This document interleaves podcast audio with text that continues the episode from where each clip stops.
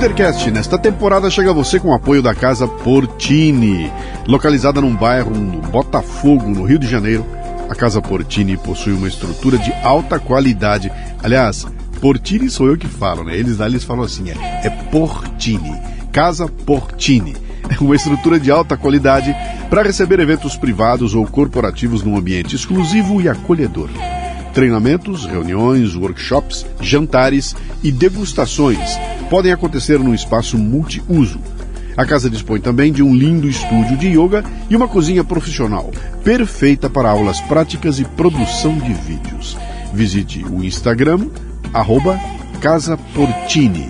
Se escreve Casa Porcini com C.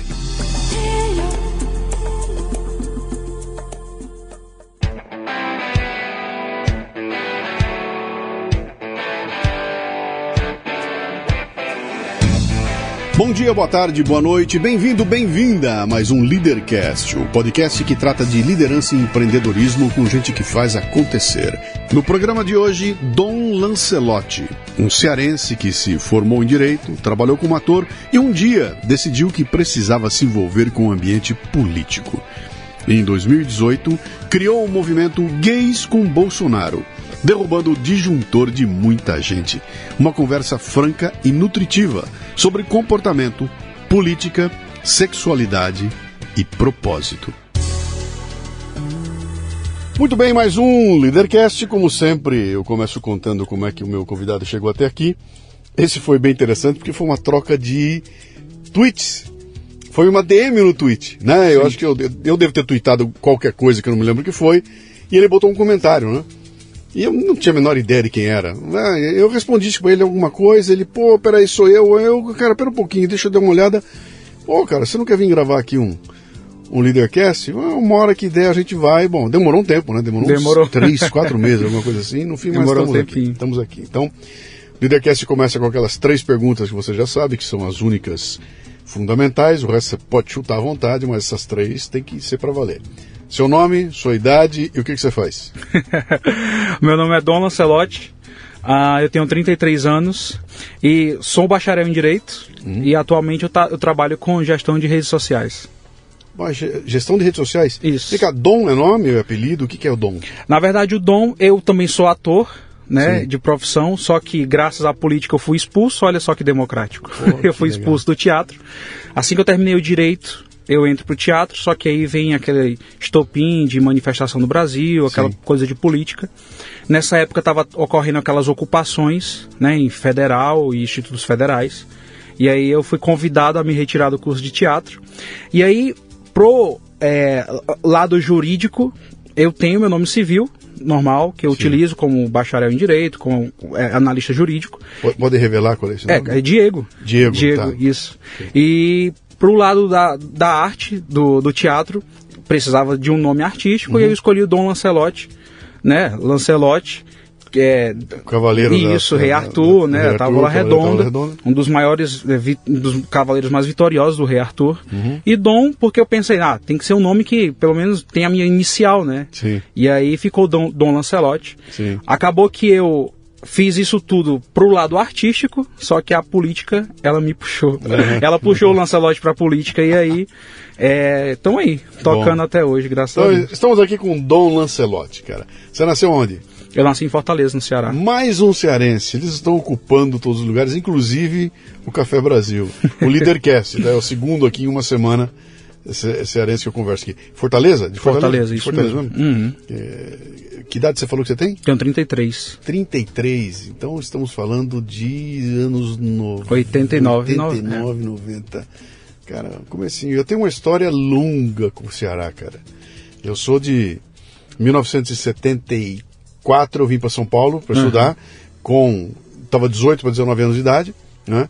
E aí fiquei, de lá para cá eu fiquei em São Paulo. E daquele período de 74 a ao, ao, final dos anos 80, cara, eu tava em ebulição aqui em São Paulo, e aí baixa aqui em São Paulo um monte de artista de Fortaleza, cara, e chega o Fagner quebrando Sim. tudo, vem Belchior, vem aquela turma toda, o pessoal do Ceará, sabe, aquela moçada toda, eu, cara, eu curti esse povo a, a, ao cúmulo, sabe, eu comprava tudo, tinha todos os discos, as músicas, tudo, então eu curti de montão aquela turma toda, e foi, foi muito legal. Sabe? O contato. Depois estive lá várias vezes, uhum. recentemente estive lá também, mas é, é uma terra muito boa. Eu costumo dizer que se eu.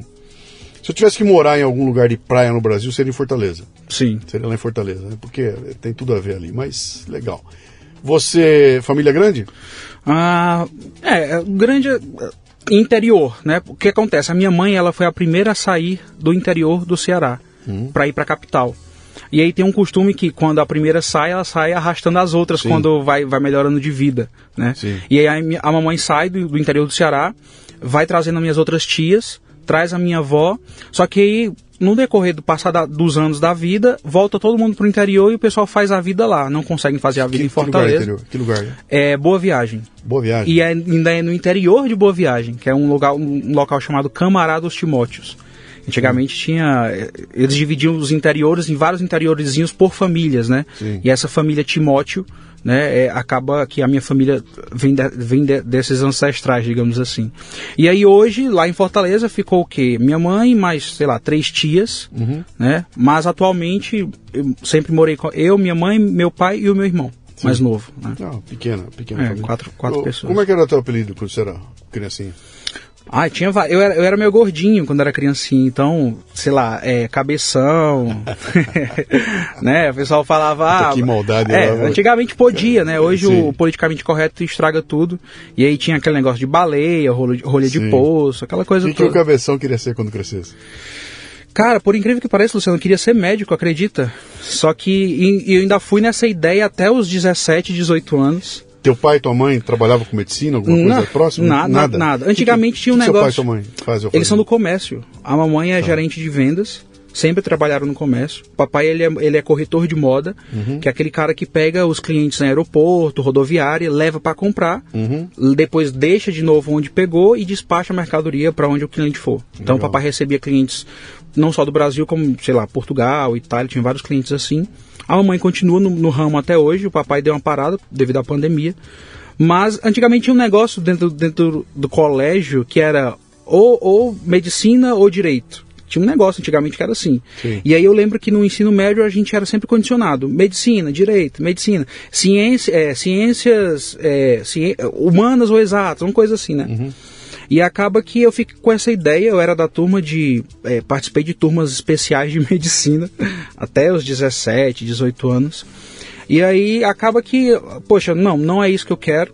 Não é isso que, ainda bem que eu não passei. Hoje eu agradeço não ter passado. Mas você chegou medicina. a fazer? Você chegou a fazer? Cheguei a, eu cheguei, acho que eu levei bomba, né? Levei bomba três vezes em medicina. Sim. E aí, ah, vamos para a segunda opção que é direito. Então sempre gostei muito de, de ler, sempre gostei muito de livros de história né? É, essas coisas de relações internacionais, sempre gostei muito. E aí a, a, tentei para o direito, passei, entrei, né? E aí é, segui na carreira do direito, uhum. formei, sou formado em direito. Hoje Com OAB e tudo? Não, Não na chegou. verdade, é, de OAB eu quero distância. Mas é, é, tô aí, né? Uhum. Faço, não, não faço OAB, não fiz OAB, mas não, e não tenho interesse também, diga-se uhum. de passagem. E, e aí segui nessa, nessa questão da, é, do analista jurídico também, que às Sim. vezes eu faço, né? Sim. E aí acaba que eu me, me encontro nas redes sociais, gosto das redes Isso sociais. Isso tudo em Fortaleza? Isso tudo em Fortaleza. Tudo em Fortaleza, tá. Tudo em Fortaleza. E você se forma, estamos falando em que ano? Eu me formo em 2014, 15. Puta, foi ontem, cara. É, 14 e 15. E aí, lembrando que nesse período, se a gente for falar politicamente, a gente está na ebulição ah, no Brasil. Cara, né? 2013 o Brasil virou do avesso, né, cara? Foi o momento da grande pegada. Você estava lá em Fortaleza? Estava em Fortaleza. Na universidade? Na universidade. Em 2013, fazendo um curso de Direito, que normalmente é considerado um curso mais de direita. É, era assim. Sim. Né, na, na, na nos áureos tempos. Era. Hoje em dia está tudo dominado, né? Já foi tudo dominado, né? Pra você ter Mas, noção... Na minha época, cara, quando eu fiz o Mackenzie em São Paulo, eu estou falando de 74 a 77. Foram três anos. O meu curso era três anos na época, né? E eu estava vindo de um período muito conturbado na política. Então eu estava em 74, mas em 68 aconteceu aquela loucura toda. A USP era do outro lado da rua, Mackenzie uhum. em guerra com a USP, saindo tudo e tudo mais. E o Mackenzie era o lugar do CCC, o Comando de Caça aos Comunistas, né? E do outro lado era a USP, que estava toda avermelhada lá. Então o bicho pegou E em 74 havia uma herança disso ainda. Então, quando eu entrei no Mackenzie, eu era um mackenzista que automaticamente era jogado na caixa dos, do pessoal do CCC. Uhum. pessoal perigoso, pessoal da direita, tudo. E a direita do Mackenzie era o curso de direito. Né? Então era muito complicado, porque tinha o curso de humanas, tinha lá comunicação e tudo, o pessoal saiu uma faísca lá dentro, né? E, mas era uma coisa muito, muito, é, é, como é que eu vou dizer, muito localizada. Você localizava uhum. esses bolsões dentro da universidade, né? Depois, com o tempo, cara, acabou, não tem mais bolsão nenhuma. Ela, ela foi todinha dominada e dali para frente foi uma bagunça. Então, quando você se formou, já estava bagunçado. Sim, já estava. É, é. Mas eu, eu lembro uma coisa assim, ó. É, há 10 anos, quando eu entrei na faculdade, tinha professores que falavam assim, gente, existe uma coisa chamada ativismo judicial, uhum. né? Então a gente tem que ter cuidado, porque geralmente as pessoas entram na faculdade para ou para fazer concurso público e Sim. poucos, acho que da minha sala, sei lá, de 45 queriam é, é, desses 45, 42 queriam concurso público, uhum. 3 queriam é, ser advogado, né? E aí a galera os professores falavam assim, cuidado com o ativismo judicial, como se fosse algo assim hipotético. Olha, 10 anos depois. E, do mal, né? Hipotético e do e mal. Do mal. Né? Sim, Sim, já era do mal. Mas Sim. olha onde a gente chegou 10 anos depois. Sim. Hoje é o que a gente. Hoje é quase a regra é o ativismo é, judicial. Tá, tá, chegou no STF. Chegou no STF. Tá, tá na instância mais alta do, do, do país, né? Mas então você está lá, hein? Você está lá fazendo a tua, a tua, a tua ideia quando você estava na universidade fazendo o direito. Uhum. Você, você, você entrou para fazer direito, você entendeu que você ia se formar em direito e que ia fazer uma carreira naquilo. Você queria o certificado para sair. Por incrível que pareça, e... eu queria advogar. Tá. Eu era um dos três da minha sala que queria advogar. Tá. Quando, Só... quando foi que deu um, um clique né, em você que talvez. Quando eu realmente mergulhei na política. Uhum. Quando eu realmente mergulhei na política, que eu vi que a, as coisas que a gente estava inserido no Brasil, eu comecei a me, meio que me decepcionar com o direito. Né? É, eu não tinha esse. Que, que ano foi isso? Eu estou falando de 2012 2013, quando realmente explodem as, as, as, manifestações no Brasil, que você realmente vê é, aqueles escândalos, sei lá, vaza áudio, né, você vê é, é, venda de sentença. É, o que, que a gente sabe que no Brasil isso sempre teve, mas agora começa a ficar meio escancarado. Né? É, tanto que é, por, por ficar tão escancarada é que você começa a meio que se decepcionar. Hoje as pessoas me perguntam, Dom, você se arrepende de ter feito direito? Eu não me arrependo, né? Inclusive aconselho que as pessoas façam direito para você saber onde você está pisando, que você tem que saber que é, para você não ser enganado você faz direito, Sim. né? mas que no Brasil atual não significa muita coisa. Você ter, ter direitos, você ser formado em direito, não significa muita coisa. Uhum. Né? E aí eu acho que quando eu começo a me envolver com política, quando eu, eu mergulho realmente na política, que eu começo, poxa. E aí eu, eu, por incrível que pareça, eu não tinha esse senso crítico de OAB. Ah, eu queria ser, eu queria ser formado em direito, ah, vou, vou fazer o caminho bonitinho, vou me formar, vou fazer estágio. Tanto eu passei dois anos no, no TJ, no TJCE, né? E aí, só que por me envolver demais na política, acabei ficando consciente demais, uhum. né? E aí, poxa, me esse, formei. Esse teu envolvimento começa dentro da universidade? Hum, ou, ou, hum. ou, fora? Porque lá dentro devia ser um ambiente bem complicado, né? Porque... Eu comecei, o que acontece? É, é, eu tive alguns professores, graças a Deus eu tive esses professores, que por incrível que pareça também, é, geralmente na universidade são os professores que levam os, os alunos para o caminho errado. Eu tive a sorte de encontrar professores bons que me levaram para bons caminhos. Eu tive professores liberais, né? eu tive professores libertários, que acabaram me, me mostrando o, o, o sei lá, bibliograficamente os livros. Ó, oh, não estuda por esse cara aqui, não, estuda esse. Sim. Ou então o cara falava assim: quer estudar? Estuda os dois. Né? Eu, eu, sempre, eu sou adepto daquela ideia assim: ah, livros de esquerda. Precisamos ler livros de esquerda para a uhum. gente saber o que os caras estão pensando, para a gente saber como combatê-los. Né? Então o professor ó, mostrava isso aqui: ó, tem essa alternativa. Você quer ler esse daí, mas lê essa. E aí, esses professores liberais, hoje, é, alguns são, continuam meus amigos, né? Continuam liberais, continuam libertários, né? É, e foram graças a eles que eu meio que tive um, um despertar, né? De sair do armário político realmente, uhum. porque até então eu não tinha esse senso crítico, ah, vou fazer direito, quero advogar, ninguém enche meu saco.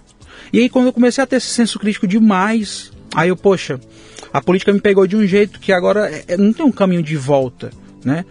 É, hoje eu, ah, beleza, a OAB é, um, é, uma reserva de mercado, aquela coisa toda, mas hoje, se eu tiver que fazer, vou fazer só para ter no currículo. Sim. Né? Não é uma coisa, ah, vou lá, quero. Não quero, não quero mais. Quando você né? começa a se politizar na universidade, você se aproximou de partido político, de, hum.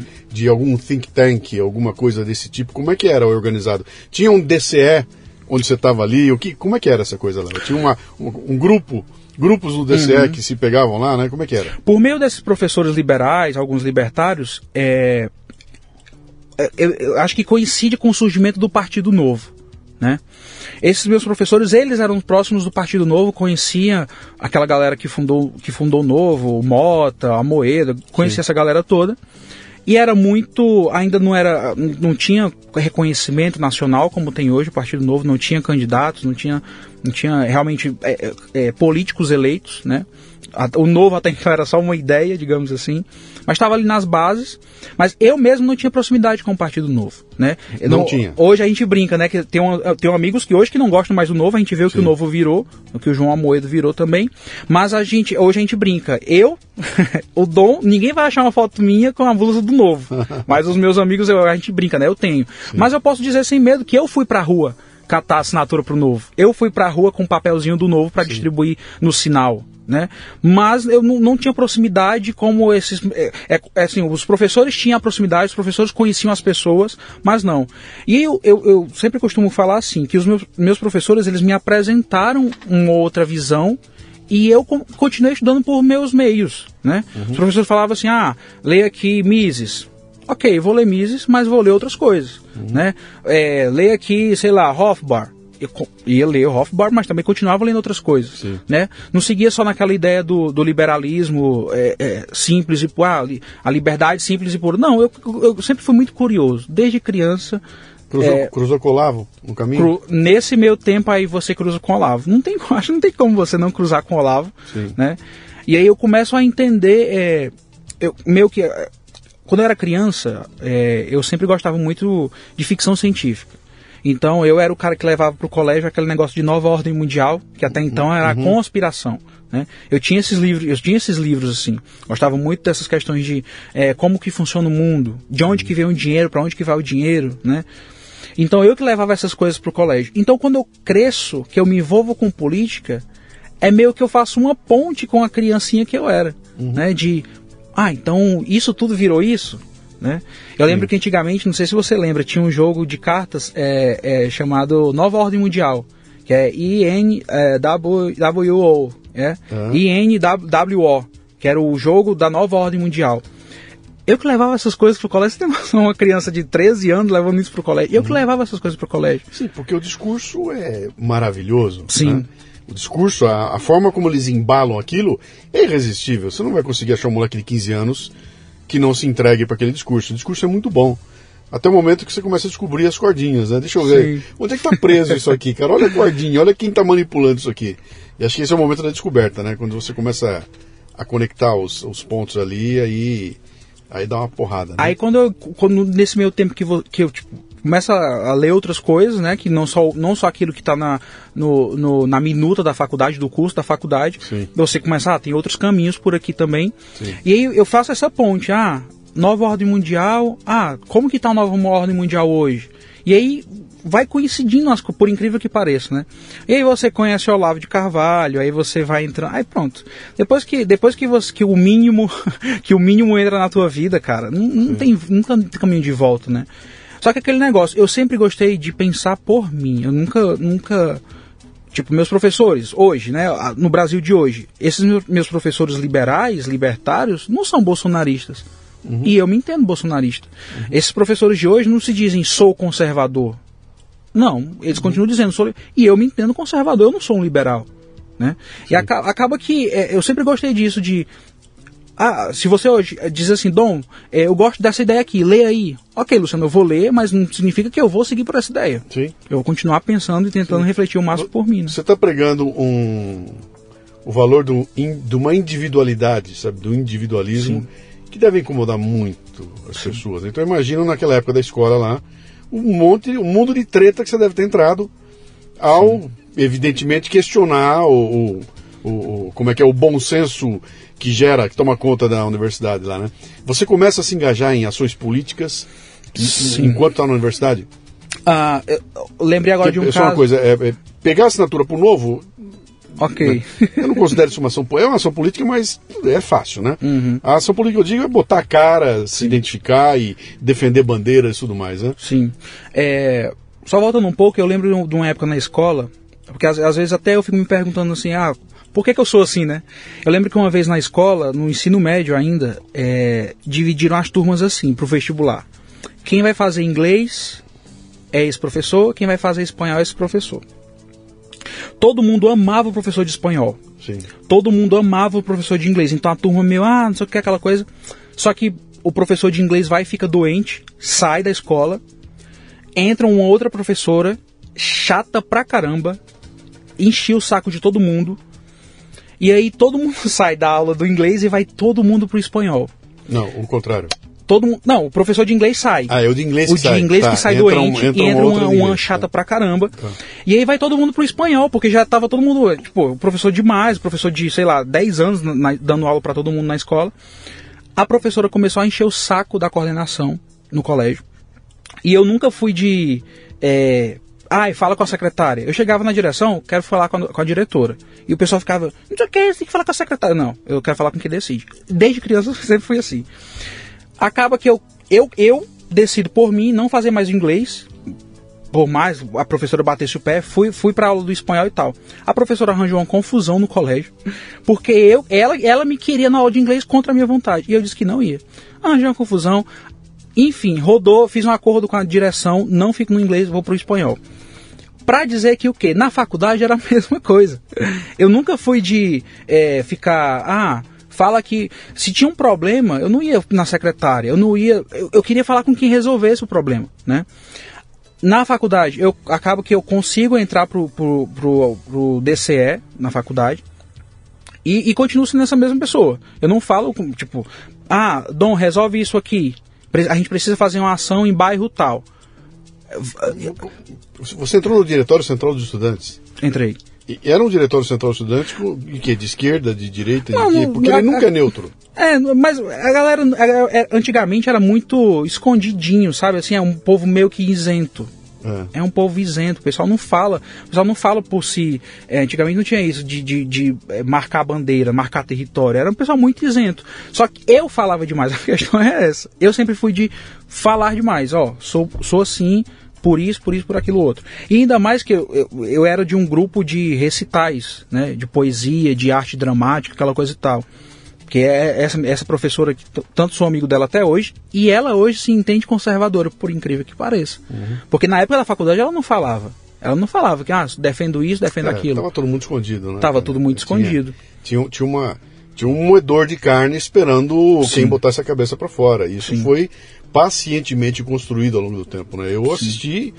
gente sendo crucificada, cara, num nível assim. A gente fala hoje em dia da. Sabe, da, como é que é tão estão cancelando o sujeito na Sim. internet. Na minha época, ela não tinha internet, cara, e a gente via um. Era, era, era um repúdio público, cara. Os caras destruindo a vida do sujeito sem ter rede social. Uhum. Então, muita gente fez ações muito ruins, caras que eu admirava, sabe? que depois que você descobre o que os caras fizeram, cara, os caras são distância, cara. Eram ruins, eram canalhas de verdade, né? Mas eram caras admiráveis, sabe? Eu pô, pagava um pau tremendo pros caras, depois vou descobrir na frente que eles tinham essa coisa do pensamento hegemônico que se aparecer alguém com gracinha, nós vamos destruir esses caras, né? Por isso é que muita gente ficou escondida durante Sim. muito tempo. Então, na, naquela época, você tinha três ou quatro ícones né, do que poderia vir a ser um dia uma direita no Brasil, que nem existia, mas tinha três ou quatro caras. Você tinha um Roberto Campos ali, você tinha lá um Gustavo Corsão lá na frente, você tinha. Cara, é, é, se contava nos dedos, né? Sim. O Maxud aqui, é, é por aqui, mas era muito pouca gente que se expôs. E quem se expunha é porque tinha tinha estofo, sabe? O cara tinha grana, o cara tinha posição, tinha poder o resto do povo ficava quietinho, cara. Não aparecia não, porque ia ser degolado, né? E eu sempre brinco dizendo assim, eu já nasci cancelado, né? Uhum. Da, da, das minhas lutas pessoais, eu nasci cancelado praticamente. Então, é, porque as pessoas elas sempre elas nunca olham o teu background elas sempre olham o que você tá agora o que Sim. você tem agora né? Então, nas redes sociais hoje o pessoal, ah, riquinho, riquinho branco padrão, uhum. né? Porque como a gente, a gente briga muito, eu principalmente, contra o movimento LGBT, uhum. É, por mais que eu seja homossexual, uhum. a gente pode falar disso um pouco mais na frente, mas eles vêm me atacar, ah, padrãozinho, só pode morar em bairro rico. E a galera não sabe de onde eu venho. Uhum. Né? Meu bairro menor IDH de, um dos menores IDH de Fortaleza, né? É, de periferia. Tem rua perto da minha casa que não tem rua, é, é lama. Né? Sim. E a pessoa, o pessoal não lembra de onde, de onde, não sabe de onde eu vim e nem procuram saber de onde eu vim. Né? O, ver, ver o que eu passei. Né? Durante muito tempo, é, minhas brigas eram com meu pai lá em casa era sobre essa questão de paternidade. Né? Porque, querendo ou não, o meu pai não, não foi aquela, aquela pessoa que nasceu para ser pai. Né? Eu tive, hoje, graças a Deus, tá tudo bem, né? É, eu amo meu pai e tal, mas a gente, durante muito tempo, meu pai veio morar comigo, eu já tinha 12 anos. Eu, tipo, meu pai não me criou, tá. digamos assim, né? Tá. Eu fui uma criança que pegava ônibus sozinho para ir pro colégio, pegava ônibus sozinho para ir pagar conta. A minha mãe sempre trabalhou. Né? Então, Sua mãe foi, foi, foi pai? É, a, a, a mãe até os 12 anos foi pai. Sempre foi pai, né? Sim. Sempre foi, foi pai. E, e, o meu pai nunca foi, nunca foi esse tipo, ah, eu sou um pai. O meu pai, eu até brinco com meu irmão. Meu irmão, nós somos hoje cinco irmãos, que meu pai tinha, é, tem outros filhos fora do casamento. E mas o meu irmão mais novo, que é o caçula hoje em dia, ele foi o único que teve pai, né? Os outros meus outros irmãos até falam isso.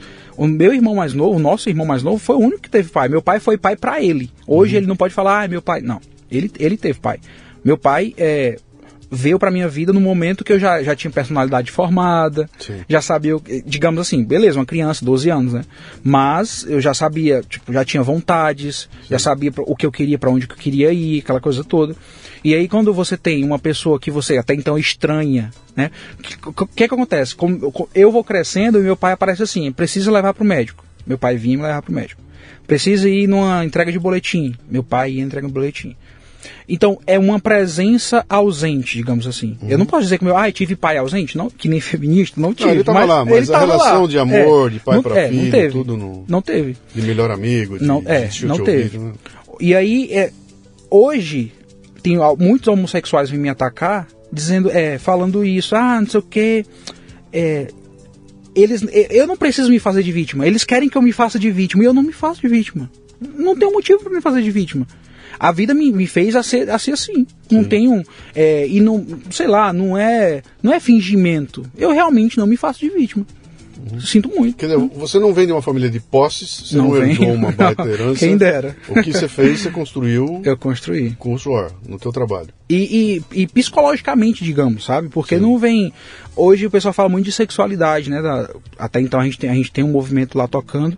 E minha sexualidade nunca foi um problema assim, é, meu, né? Minha, minhas brigas com meu pai nunca foi por causa de sexualidade. Minhas brigas com a minha família nunca foi por causa de sexualidade, nunca foi. Uhum. Dentro da minha casa nunca foi, né? Sempre foi essa questão, esse relacionamento de pai e filho, né? De, de, de mãe e filho, porque eu sempre pensei assim, ah, minha mãe é, pune muito pelo meu pai. Sim. Eu sempre pensava assim, né? É, e, e, hoje não, hoje eu entendo muita coisa do, do que minha, das decisões que minha mãe tomou. Hoje eu entendo muito ah, das decisões que meu pai tomou. Meu Deus, hoje eu entendo pra caramba, uhum. né? E não me faço de vítima. E eu, eu, eu acho incrível que eh, eh, os homossexuais hoje, grande parte que se deixa levar pelo movimento LGBT em si, se fazem de vítima, porque é fácil. É, você, ter, você terceirizar uma culpa, Luciano, é muito fácil. Uhum. Você não ser responsável. Graças a Deus eu aprendi cedo que eu sou responsável pela minha vida. Né? é, sofri pra caramba, no meio do processo, sofri pra caramba. Ah, mas é porque você, é, como é que eles falam? É, você é privilegiado. Privilegiado Sim. de quê? Eu não entendo privilégio. Sim. Se eu tive um privilégio foi de ter sofrido essas coisas cedo, para hoje eu não ser um, um, cara vitimista, ah, um coitado, sou minoria da sociedade. Uhum. Não. Você está tá dizendo que o teu, teu privilégio foi sofrer cedo. Foi sofrer cedo. Graças a Deus eu sofri cedo. Graças privilégio é sofrer cedo. Cara, isso é muito doido, cara. Você. Você. Olha que interessante, você em 2013, 14, você estava com. Que idade? 19? 20, é, 20, 20 de, 2013 estava com 24. Já estava. 24. É, você já estava já tava começando a, a, a. Virou adulto, né? Estava virando adulto. adulto já, para valer, né? Mas você já vinha do ambiente. É, é, você falou que você começou assim, turma na política, começou a se envolver com essa coisa toda da política em, em 2010, por 2010, aí. por aí. Tá, quatro anos, então 20 anos de idade, né? E, e ao mesmo tempo essa questão da sexualidade estava presente na tua vida lá também. Porque Sim. imagino que você nunca escondeu.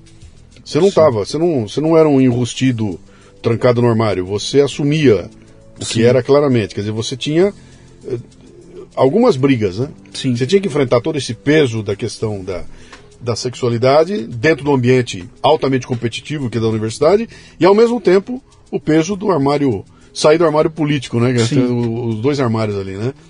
Uh, cara, que pressão, filha da mãe, que era isso. Eu não sei como é que é lá em Fortaleza essa Sim. situação. Eu não sei como é que se trata essas questões todas lá, em, lá no Ceará, mas deve ter sido pesado. Sim. Você deve ter ido dormir umas noites bem chateado, cara, bem invocado, não? Sim. O que que acontece? Eu sempre volto uma história. Com 15 anos, é, a minha mãe me deu uma lição de moral. Eu, eu apanhei bastante, tá? Uhum. eu apanhei, a mamãe era de bater mesmo, fiquei muito de castigo no canto da parede de joelhos, aquela coisa toda. Mas aí, com 15 anos, é, eu até brinco que eu não minto pra minha mãe desde, essa, desde esse dia. Desde os meus 15 anos que eu não minto pra minha mãe. Não mente? Não minto, não minto mais para ela desde esse dia. O que acontece? É, eu queria ir para uma. Tinha um, tinha um rolê com, com os amigos e o rolê era na beira-mar. Né, lá em Fortaleza, a galera gosta de ir pra beira-mar, aquela coisa toda. Eu disse pra minha mãe que tinha uma festa no colégio. mãe, a festa no colégio tá hora, tá hora, tá hora. Ah, tá bom, ok. Pode ir e tal. Falei com quem que eu ia e tal. Infelizmente, no meio do caminho tinha uma vizinha. na beira-mar tinha uma vizinha. Sim. E aí a vizinha vai, acho que ela liga pra minha mãe. Olha, é, o fulano tá aqui. Minha mãe não me liga. Acho que nem tinha celular nessa época, sei lá, não lembro. Minha mãe não fala nada. Eu chego em casa e minha mãe pergunta assim: tava boa a festa? Tava, mãe, tava boa a festa, aquela coisa toda. Aí ela tava tão boa que você foi bater na beira-mar. Meu Deus do céu. Aí ela falou assim, eu penso, ela vai me dar uma surra com 15 anos de idade, já pode apanhar pesado, né, e tal.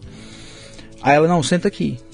Aí, ela, aí pronto, deu uma lição de moral, olha, eu não criei filho é, para ser mau caráter. Né? Eu não criei filho para é, eu estar tá preocupado com outras coisas em pagar a conta, e meu filho tá batendo perna é, na beira-mar da vida. É, eu não criei filho para estar tá mentindo para mim, você sabe. Você uhum. sabe. É, é, pronto, começa. Lição de moral de mãe, lição de moral de pai, a gente sabe como é que é. Faz você se sentir um lixo sem te, sem te, sem te dar uma palmada que você quer. Né? E aí, desde, desde essa época, desde os meus 15 anos, que eu não minto pra minha mãe. Quando eu comecei a me entender como homossexual, e quando eu comecei a namorar o meu primeiro namorado, isso quando eu entrei na faculdade também, 2010, eu tinha 20 anos, uhum. 20 para 21 anos, eu pensei assim, poxa, é agora eu, o meu maior medo era um alguém, sei lá, que sempre acontece isso, né? Quem, quem, jovem que faz besteira sabe que isso acontece, de ver um vizinho, uma tia, alguém que vai contar pro pai, eu ficava, ficava pensando, poxa, eu vou estar tá aqui com, com um namorado, alguém vai ver, vai contar pra minha mãe. E eu queria ser essa pessoa a contar pra ela. E aí quando eu decidi, não, realmente estou apaixonado por esse cara, estou gostando dele, vou chegar pra minha mãe e vou contar. Ela não esperava, né? No primeiro momento ela realmente não esperava que eu fosse chegar assim, ó oh, mãe, senta aí, vamos conversar. Ela não tinha nenhuma ideia. Ah, tem, existe até um livro, né, Luciano? Mãe Sim. sempre sabe. Sim. Mãe, mãe sempre sabe, né? A gente, a gente vem delas, então mãe sempre sabe. De criança, abrindo um parênteses aqui, de criança minha mãe me levava para a loja. Ah, o que, que, você acha dessa bolsa? O que, que, que, você acha dessa bolsa para um, um menino de 10 anos, 11 anos? Ah, o que, você acha desse sapato? E eu sempre escolhia ela, gostava, tinha, tinha, ela tinha bom gosto, digamos assim. Mãe sempre sabe, mas ela não, não tinha ideia que eu. Se fosse mãe, verbalizar, senta, senta aí, aí, que eu vou te contar. Senta que lá vem a história. E aí eu cheguei para ela, isso já com 20 anos, senta aí, mãe, ó, entrei pra faculdade. Lá na faculdade conheci um garoto, tô gostando desse garoto. E ah, eu falei assim, acho que a gente vai namorar. É coisa de faculdade, tipo, passei um mês com esse garoto, digamos assim. Luciano, não derramei uma lágrima. A minha mãe chorou, muito, meu Deus do céu, chorou, chorou, chorou, chorou. Disse que tinha muito medo do que poderia acontecer. E, e o que acontece? Geralmente os homossexuais acham que quando a mãe fala isso é por preconceito. Né? Ah, não, não é quero. É, pelo, é porque ela sabe é o que medo, o filho vai enfrentar É lá medo fora. do que a gente vai enfrentar lá fora. Sim. Né? E é, eu não chorei. Já, eu, eu já estava muito bem resolvido nessa questão. Porque essa minha questão da, da, sexualidade, eu acho que eu me resolvo, sei lá, 16, 17 anos eu lia bastante sobre isso. Eu, eu tinha curiosidade de saber o que é que eu era. Meus amigos todos namorando com meninas, eu namorei meninas também. né? Tive, tive relacionamento com meninas, mas não sentia, não, não, era aquilo. Eu sabia que não era aquilo. A gente uhum. sabe quando que não é aquilo, né? Sim. E aí tive algumas namoradas, mas eu tinha certeza que não era aquilo. Então eu sofri sozinho, calado. Uhum. Eu e Deus, meus livros, eu, eu, eu então, vamos, vamos articular, coisas. vamos articular mais isso, porque eu acho que você pode ajudar muita gente, cara. Dá para ajudar muita gente com essa coisa. Você, no momento em que você levanta essa hipótese de que, cara, talvez a minha praia não seja com as meninas, né? Necessariamente já apareceu o outro lado. Já que não é aqui, é lá. Ou você passou um período no escuro. Eu não sei direito o que acontece. E aí você foi buscar entender. Eh, pelo que eu estou entendendo, você não foi conversar com ninguém. Você não foi. Não, você não foi buscar por sua própria conta, lendo livros. Como é que você trabalhou isso? Eu, eu olhava para as meninas, tipo, eu tinha uma namorada. Eu olhava para minha, minha namorada hum, não me sentia atraído sexualmente com ela, por ela. Mas olhava para um colega do colégio, hum, hum, aqui é interessante, digamos. Né? Uhum. E eu, eu, tem alguma coisa errada. Tem alguma coisa errada. Só que, ah, tipo, a, a gente tá falando, né, sei lá, eu, uma época que, que já, a gente já sabe o que é o que é homossexual, o que é gay, o que, o que é ser lésbico, assim, a gente já sabe, sexualmente a gente já sabe o que é isso, né? Criança não, criança não, não tem por que criança ficar pensando em sexo, né? E eu, eu meio que me desenvolvi é, minha sexualidade bem tarde. Eu sempre gostei de videogame, sempre gostei de anime, então eu gostava muito de Pokémon, gostava muito de Dragon Ball Z, gostava muito de jogar videogame, né? Nintendo, Sim. Playstation. Eu fui, eu fui um, um criança. Eu tive uma boa infância, então não tinha espaço para essa questão de sexualidade. Sim. Não, é, não tinha um espaço, ah, vamos pensar em namorar. Não eu lembro, minha mãe sempre foi muito rígida, eu chegava do colégio, sei lá, meio-dia, é, minha mãe ligava pra vizinha, né? A vizinha que, sei lá, ficava de olho em mim, né? Que eu sempre fiquei sozinho em casa. E aí, ah, ele não chegou ainda não. Como assim não chegou ainda não? Não, pera aí. A vizinha na locadora de videogame tava eu lá, passava a tarde no videogame, né? Então, tipo, nunca levei bomba no colégio, porque eu sempre fui responsável, também graças à minha mãe que ficava, olha, pelo amor de Deus, tem que estudar e tal. Mas eu, eu não tinha espaço para sexualidade. Quando eu comecei a desenvolver essa sexualidade, eu começava a olhar para os meninos diferente. Eu sentia que, tipo, eu olhava para os meninos e achava interessante os meninos, né? Eu, o fato de eu ter namoradas, eu acho que é, eu, poxa, eu ficava pensando, não, não é possível, não é possível que eu seja gay, não é possível que eu seja, né? Não é possível. Eu ficava pensando nisso, né? Eu, até então, você não se aceita, você ninguém, ninguém, é, você pensa assim, ah, sou homossexual, sai batendo no peito. Não é, não é assim. Quem, quem diz que é assim tá mentindo no começo, né? E aí eu tive as namoradas, mas não me sentia atraído. Olhava para os meninos de uma maneira diferente, né? Mas eu sempre tive quando eu comecei a me entender nessa questão de sexualidade, de relacionamento, eu pensava assim, poxa, eu quero casar. Sempre gostei da ideia de casar quero casar, quero ser pai, né? Quero ter uma família, aquela coisa. Sempre gostei muito desse, desse, desse romancezinho assim, né? Dessa história. E aí, quando eu começo a me ver diferente dos meninos, da, da, de não gostar das meninas, eu não, tem uma coisa errada. E aí eu começo a ler. O que, sério, questões sobre a homossexualidade. Começo a Sim. buscar nos livros psicologia, aquele negócio todo. Começo a realmente a ler sobre isso. E aí. E isso, isso foi bom para você? Foi bom para mim, claro. Tá. E, e, ainda tem um detalhe, eu, eu, nessa época que eu não me aceitava, eu ficava dentro da igreja.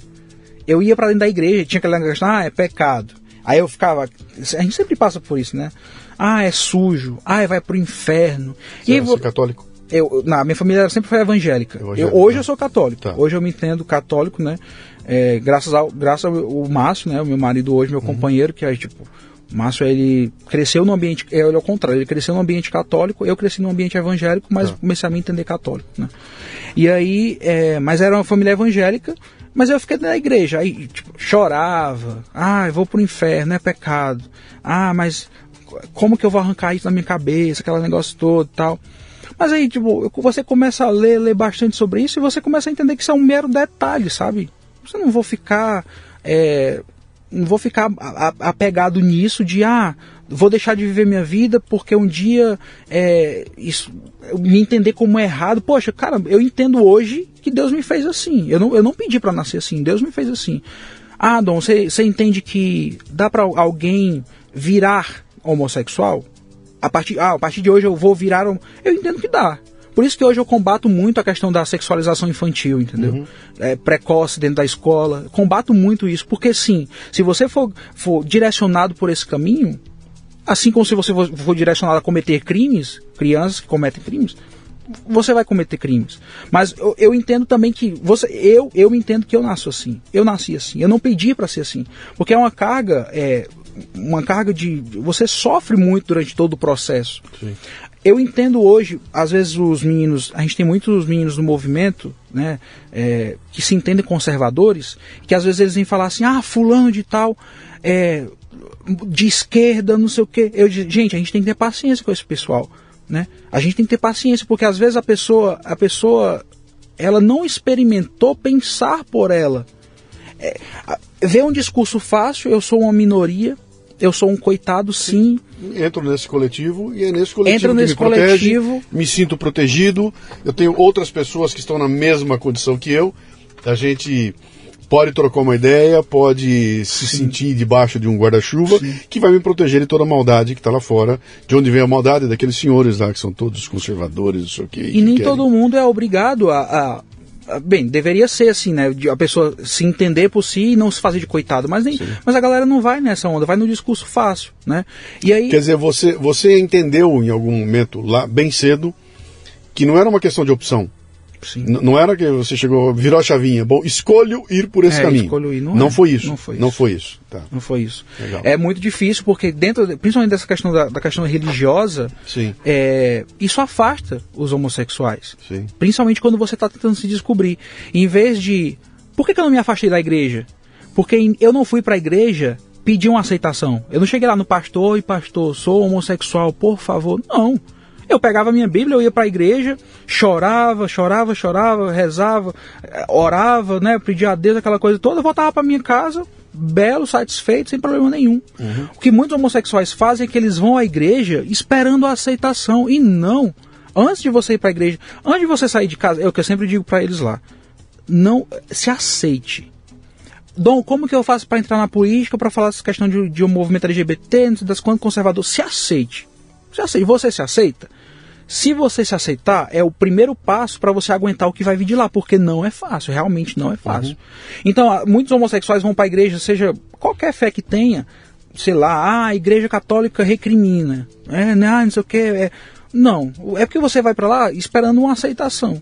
Ai, minha muito deles, outra coisa que eu sempre falo, não briguem com a família de vocês. Muitos deles vão brigar, mãe, sou homossexual, vai ter que me aceitar sim meu pai vai ter que aceitar assim. E não é assim. Uhum. Uma pessoa que faz isso, ela não se aceita. Né? É, aí vira esse tipo de militante que o movimento LGBT mais gosta. Né? Mas eu que é, sempre... é, que, é, que é, que, eu acho que isso cria uma revolta. E fica uma revolta embutida ali, né? Contra uhum. todas as ameaças que, que o mundo. Então, de repente, um olhar que pode ser um olhar de curiosidade vira um olhar de ameaça, né? Sim. É um olhar de ofensa, né? É uma coisa de ofensiva, né? Teu irmão mais novo, Meu... ele, ele é. É, não, ele é hétero. Ele é hétero. É, ele é hétero. Quer dizer, não é nem uma questão do ambiente onde você estava. Não, é uma questão Não foi o ambiente. Não foi. É uma é, questão inata mesmo. É e, inata. E uma das preocupações quando. Aí eu, nessa época, com 20 anos, eu conto pra minha mãe. Pouco Sim. tempo depois eu conto pro meu pai. Engraçado que pra minha mãe eu contei eu tava namorando. Quando eu tive que contar pro meu pai, eu já não tava mais namorando, já tinha passado, garoto já era, uhum. né? Já não era mais. Então não era uma questão de é, é, vai ter que me aceitar e pronto. Quando eu contei pro meu pai, eu não tava mais namorando, mas tive que contar, tive que contar para ele já, já pra me, me para ser naquela mesma situação ali, sabe? Sim. Eu queria superar aquela situação ali. Demorou do pai para mãe? Não, questão de dias, né? Tá. Mês, um mês. Tua mãe estava junto quando você contou pro seu tava, pai? Tava, junto. Só que com o papai, minha mãe, ela é contida, né? Minha mãe é muito, ela é muito rígida com ela mesma, assim. É, mas ela é mais contida. Meu pai, meu pai eu, eu pensava que seria o contrário, que minha mãe faria um escândalo, que meu pai ficaria naquele negócio ranzinza dele. Não, ele, ele foi o inverso da minha mãe não aceitou, não sei o que, e vou embora de casa, aquela coisa toda. E aí, com ele foi mais difícil nessa questão, só que é, eu não fui, eu não fiz assim, ó, vai ter que me. Eu não peitei o meu pai, digamos, uhum. entendeu? Eu não fui para cima, ó, eu sou Mas foi um momento conflituoso. Foi, foi um momento conflituoso. conflituoso. Foi porque ele. ele não ele... foi como. Sua mãe chorou e tudo mais, mas. É. O seu pai foi conflituoso. A mãe chorou, mas não queria, não queria saber de Sim. relacionamento. Eu queria contar as coisas, compartilhar com ela, não queria saber e tal. hoje amo, amo meu marido, né? Se dão muito bem. Meu pai não. Meu pai, de um primeiro momento, ah, vou embora de casa. É, Ah, ele falou que ele ia, sa- ele, ia embora. Ele falou. Não, arrumou mala. É. E eu, ah, vai, para com isso, deixa de teatro. Mas foi bem difícil, foi bem Sim. difícil. Eu até, até agora, no, no último dia dos pais, eu, con- eu contei essa história, narrei na- nas redes, né? Sim. é, para que ajude também outras pessoas, Claro. né? Porque o que eu entendo, meu pai ele tem 68 anos, né? Meu pai me falou muitas besteiras quando eu contei para ele que eu era homossexual. Disse que é, por mim você não tinha nem nascido, né? Que é, eu não quero mais nem olhar na sua cara, eu não tenho filho assim, né? Então, como eu estou num ambiente político, as pessoas sempre fazem o, o paralelo com o Jair, com o Jair Bolsonaro. Né? Ah, por que, que esse presidente se esse cara sempre falou isso, falou isso, falou isso? Eu, poxa, eu ouvi isso dentro de casa. E muitos homossexuais não são diferentes, ouvem do mesmo jeito. E você tem certeza que o seu pai não é um cara do mal. Não, é um cara do mal. Hum. Não, pelo amor de Deus, eu, eu amo meu pai, né? Pra quem com, sei lá, 14, 15, 16 anos que eu queria que meu pai, sei lá, sumisse da minha vida, né? E hoje, tipo, meu pai, meu Deus, meu pai é maravilhoso, entendeu? Ele estava no nosso casamento. Tanto que foi essa história que eu contei, que meu pai, de, sei lá, 12 anos atrás, 11 anos atrás, estava quase me matando dirigindo um carro, dizendo que não queria um filho, que, que desejava que eu nem tivesse nascido. E eu sempre brinco, né? Meu pai me rejeitou duas vezes. Ele me rejeitou Lá atrás? lá atrás Sim. e me rejeitou quando eu contei, já adulto, que Sim. eu era homossexual. E em nenhuma das duas vezes eu pedi a aceitação dele. Não pedi a aceitação do meu pai para nascer, óbvio, que eu não tinha nem consciência disso. E não pedi a aceitação do meu pai quando eu contei para ele que era homossexual. Eu simplesmente. É, é, pra ele, ser homossexual, nascer ok, eu nasci, né? Mas para ser homossexual, para contar para ele, eu só comuniquei, era uma comunicação. Ó, pai, não tô te pedindo tua aceitação, tô dizendo assim, ó, eu sou homossexual. Né? E aí tive que entender que cada pessoa tem um tempo. Minha mãe levou o tempo dela de entender que eu era homossexual. Meu pai levou mais tempo um pouquinho, levou, mas também entendeu que eu sou homossexual, né? E o meu irmão, um- quando eu contei para meu pai que, ele, que eu era homossexual, meu irmão, não lembro quanto eu tinha, eu acho que ele tinha 8 anos. Eu tinha 20, ele tinha 8. Aí ele falou assim uma vez, meu pai, né? E o seu irmão? O que, que, que seu irmão vai dizer? E aí eu já tinha outro namorado, né? E aí é, chamei meu irmão. É, Daniel, o que que o meu irmão, o que o que que o fulano é meu? É teu namorado, não é não? Aí eu, tá vendo? Uma criança tem mais consciência do que o senhor. E o que eu me, ele, ele achava que eu, por eu ser gay, o meu irmão também seria homossexual. Sim. Era a preocupação Sim, porque dele. essa, Era é, essa. essa coisa pega, né? A preocupação dele Você era não essa. anda muito perto, não que pega, né? É, Vai pegar, tipo isso. Ele vai ser igual. E aí, é, eu meio que. é, eu nunca fiz disso uma cruz. Nunca fiz, nunca fiz. Eu não fiz uma cruz, meu pai ter me rejeitado lá atrás. Eu não fiz uma cruz, meu pai ter feito. É, é, atrapalhado a minha vida. Pra você ter noção, eu tinha que passar de ano com meu pai enchendo o meu saco, brigando dentro de casa, porque pra ele eu tinha que estar em- dentro de casa tal hora.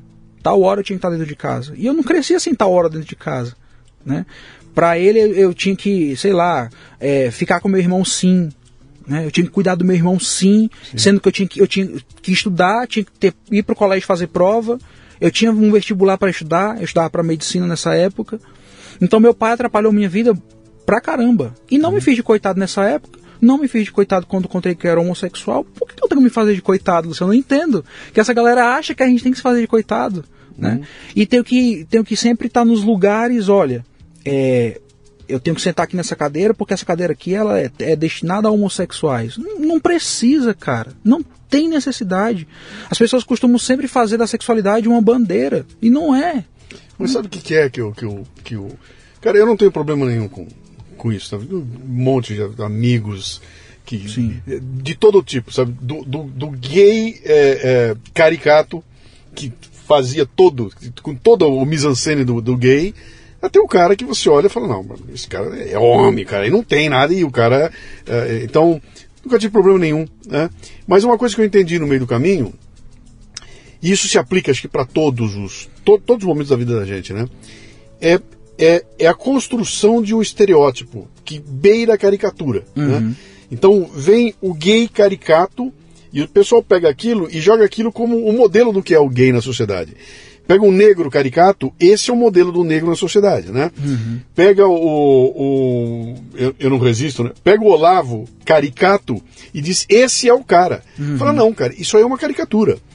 Tem gente que é assim mas isso não é o todo, né? Uhum. Então tem, tem um cara que, é, que é, é, é olha, tem, tem, um senhor de 68 anos que é um puta de um ogro e que ele é, é grosso, que ele é grosseiro e tudo mais, mas espera um pouquinho, né? Esse não é o modelo de todos os senhores de 68 anos que estão aí. Esse é um. E uhum. você não pode transformar essa caricatura no todo, né? E o que eu tenho encontrado muito é, é essa coisa da, que para mim lá atrás era uma caricatura e que hoje virou rótulo. Então o cara pega, rotula, uhum vamos usar o que nós estamos. Bota num rótulo assim, bolsonarista, e põe dentro desse rótulo tudo que existe de ruim na sociedade. Agora até está sofisticando, né? Porque é pedófilo, como é que é canibal, canibal, canibal né? pedófilo. Põe tudo ali e gruda aquilo em qualquer pessoa que tiver uma atitude que não seja aquela que a pessoa teria, né? Uhum. Então, por exemplo, se eu não critiquei o Bolsonaro, logo eu sou um bolsonarista, o que significa que eu também sou tudo aquilo que o estereótipo que esse cara tem na cabeça é, né? É tão surreal que eles dizem que eu sou um gay homofóbico. Eu é. sou um gay homofóbico. Mas então, deixa eu entender essa, esse momento aqui. Quer dizer, você vem, a gente já entendeu. Então, você assumiu a tua sexualidade e eu acho que aí você tem um privilégio, tá? Porque, pelo que você me contou aqui, não foi uma coisa. É, é, a, a, tua, a, a, tua saída do armário não uhum. foi uma coisa é, é absolutamente traumática que marcou tua vida por resto da vida. Porque se teu pai aceitou depois, se a família aceitou de boa, tem um privilégio aí. Que eu acho que você tem um monte de história de gente que, que não conseguiu essa, essa passagem como você fez aí, né? Que deve ter problema até hoje na família, deve ter abandonado, deve ter, ter agressão e tudo mais, né? Uhum. Mas você consegue, uh, uh, de, de, certa forma, uh, equacionar essa questão. E aí, ao mesmo tempo, você está na questão da política, né? Onde você vai sair do segundo armário, que é aquele vou me revelar dentro do ambiente universitário como um cara de direita, um cara conservador que vai contra tudo o que essa grande maioria barulhenta está uh, uh, tá falando aí, né? E aí não casa as coisas, porque gay não é conservador. gay não vai na igreja, entendeu? Eu, de novo, eu estou exagerando aqui, eu estou dando o um estereótipo, né? Sim, sim. O gay não, jamais vai ter um gay que vai votar no Bolsonaro, porque o Bolsonaro mata gay, né? jamais vai ter um gay que vai na igreja, porque padre é aquela coisa conservadora também. Então, dá um nó nas, nas pessoas. E você está lidando com isso com 20 anos de idade, né? Sim. Como é que foi esse processo, cara? É um caldeirão muito complicado, né? Pra... Sim. E aí você, você citou o Olavo. E aí Sim. tem um texto do Olavo, que eu acho que é um, dos, é um dos capítulos do Imbecil Coletivo, não sei se um ou dois, que é Mentiras Gays. Né? O Olavo, eu, inclusive hoje, o que é que eu faço? Eu pego esse texto, tiro, tirei o nome do Olavo, Sim. Pra, porque para chegar nos homossexuais com o nome de Olavo já estampado, eles vão, eles vão ter eles vão ter uma certa aversão por causa da mídia, daquela coisa você toda. Você não viu o Café Brasil que eu fiz há anos atrás? Eu fiz o programa inteiro, inteiro. com o texto eu falei, eu não vou contar. Não vai dizer. Só no fim do programa eu contei, era do Olavo. Aí o cara já tinha ouvido, né? Senão ele parava no começo lá, né? Aí eu tiro o texto, Mentiras Gays, e dou pra galera e falo assim, ó, lê aí, lê esse texto, depois você vem conversar comigo. Né? E aí eu tenho esse texto, que eu li esse texto é, nessa época aí, nesse, nesse turbilhão que era o Brasil em 2012, 2013.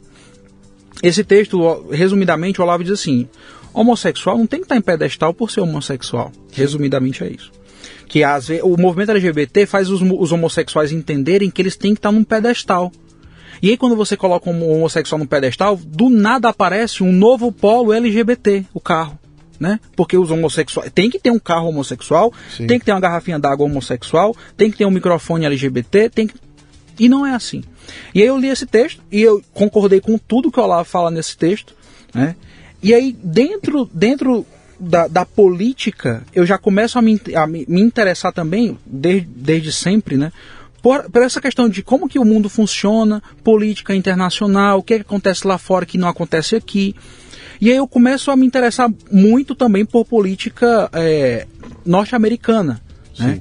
E aí eu começo, dentro da faculdade, começo a ficar próximo dessas questões de política norte-americana começa a ver o que está acontecendo. Aí vem aquela questão do Obama vence a eleição, aí Love wins, Yes we can, aquela coisa, aquela aquela coisa toda daquela época, né, que eu já não concordava. E aí é, você começa a, perceber a questão de valores, né? Eu não vou mais, não, não me baseio por sexualidade, eu me baseio pelos valores. quais valores que eu defendo. Então, desde criança, eu sempre respeitei meu pai e minha mãe. Desde criança, eu sempre tive dentro da minha casa é, uma fé. Minha mãe, é, minha família toda era evangélica, só tinha um tio, que inclusive ele é hoje o meu exemplo de, de da igreja católica, eu sempre tive esse tio católico e que minhas tias olhavam para ele, ah, é católico, entendeu? Mas eu sempre tive esse exemplo, mas não era um exemplo prático. Tanto que com 10 anos eu fugia do catecismo. Uhum. Me deixavam. Minha mãe dizia assim: vai pro catecismo, forçado, entra aí. Ela, eu entrava, quando ela ia, voltava para casa, eu, eu, saía pela outra porta e ia para quadra brincar com os meus colegas. Não ia pro catecismo. Porque não tinha um exemplo. Mas tinha um exemplo de, de, de ter fé em Deus, né? De, sim, os valores, os valores lá, cristãos eu tinha, sim. né? Então, foram esses valores. É, até um, um, um, terapeuta amigo nosso, né, o Jason, que ele, ele fala os princípios ordenadores. Eu tinha esses princípios ordenadores de criança, que esses princípios sim me faziam me, me basear com as coisas que eu ia escolher para minha vida lá na frente. Então, uhum. na política, eu me baseava por esses valores. Quem, o, o, qual o lado da política que é cristão? Qual o lado da política que defende a família? Qual, eu sempre me baseei com esses valores. Era a minha régua. É sempre, até hoje, é a minha régua para saber para quais caminhos eu devo ir. Né? E politicamente eu comecei a ver, né, internacionalmente, quem, onde, que países que defendiam esses valores que eu defendia e aí lá, sei lá, a gente está em 2013, aí 2014, o Brasil continua, tanto que lá no meu Twitter, quem for ver, a capinha do meu Twitter é uma manifestação em 2013, junho Sim. de 2013.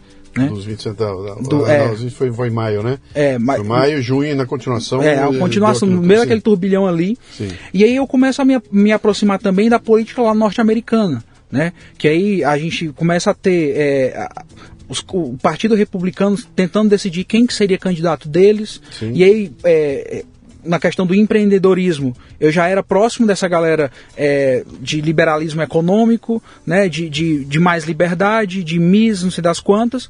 E aí eu começo a ver Trump, um empresário, Donald Trump, o, o apresentador do Aprendiz, que né, sei lá, nas, nas medidas a gente tinha o Roberto Justus aqui no Brasil, então uhum. eu gostava muito daquele meio empresarial ali. E eu começo a, a me basear nesses valores para ver para onde que eu iria. E aí, me aproximando da galera no, nos Estados Unidos, eu comecei a ver os movimentos que iam direcionando para que culminasse na eleição do Trump. Sim. Né? E eu começo a me ver, que, poxa. Que, que, é um outsider. Que é um outsider. Ele é um outsider. Ele, ele, não é um cara republicano que chega lá no meio dos republicanos e eu sou um candidato. Ele força a barra. Ele força a barra. Ele entra com os cotovelos, né, cara? Ele é, ocupa o espaço e, e, ele não é um republicano. Sim. E o partido dele é do Trump, cara. Isso para mim sempre ficou muito claro. Esse cara é um outsider. Ele vai causar um reboliço gigantesco lá porque ele vai desequilibrar Sim. a balança. E a balança americana sempre foi muito equilibrada, né? Que é democrata, é republicano, isso historicamente, né? Sim.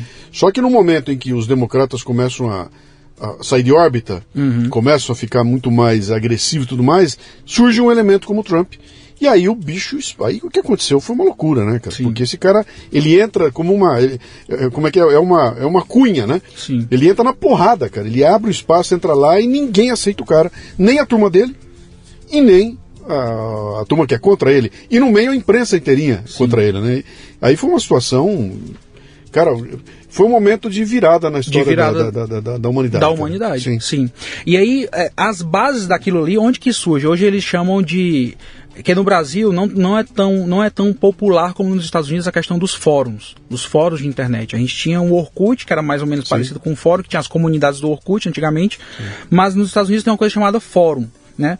E eu, de, de, de forma. Eu sou muito audacioso, né? Eu, eu, comecei a fazer amizade com essa galera nesses fóruns. E foi nesses fóruns que começaram a meio que desenhar para onde que caminharia a comunicação de, uma, de um futuro governo Trump, de, um, de, uma futura eleição do Trump, né? E eu fiz muitos amigos nesses fóruns, que hoje, se você falar isso, é nazista, é supremacista branco, aquela coisa toda, né? E aí, tanto que a mídia aqui no, no, no Brasil, na pandemia, me colocou dentro daquele Canon que era um movimento ah, que diz que elegeu o Trump, né? Sim. Eu fui um dos, eu fui candidato em 2020 em Fortaleza, vereador. Uhum. É, como que o não chegou ao Brasil? Aí eu fui, eu sou um dos, um dos candidatos. Tinha três candidatos, um do Rio, outro sei lá do Santa Catarina. Eu era um, eu era o, o candidato que trouxe o não para o Brasil. Sim. E aí, mas foi, foi lá nesses fóruns que surgiram, né? E por ter amizade com essa galera nesses fóruns, é, eu comecei a ver os movimentos que tinham influência a, a, tinham participação na eleição do Trump. né, no, nos Estados Unidos.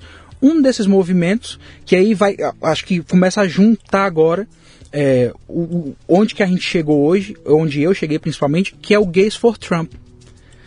Dentro desses fóruns, dentro das redes sociais que se, se movimentaram para eleger o Trump, existia um movimento chamado Gays for Trump.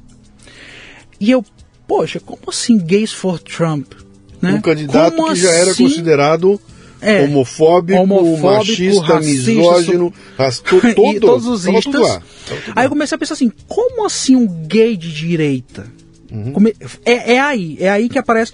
O que acontece? Aqui no Brasil a gente tem ideia de um gay de direita, o Clô, Clodovil Hernandes. A gente olhar para o Clodovil, o Clodovil defendia a família. Tem Sim. vídeo do Clodovil dizendo que não, é, nasceu de pais heterossexuais, Sim. que ele é contra, é, é, contra a parada gay. Tem, tem vídeos sensacionais. Tem um vídeo dele numa, num evento, que o evento é todo LGBT. Sim. Ele pega o microfone. Ele é vaiado, cara, entendeu? Destrói ali, né? Destrói ali. A Maria do Rosário fica fazendo, tá bom, encerra, encerra, encerra para ele. Sim.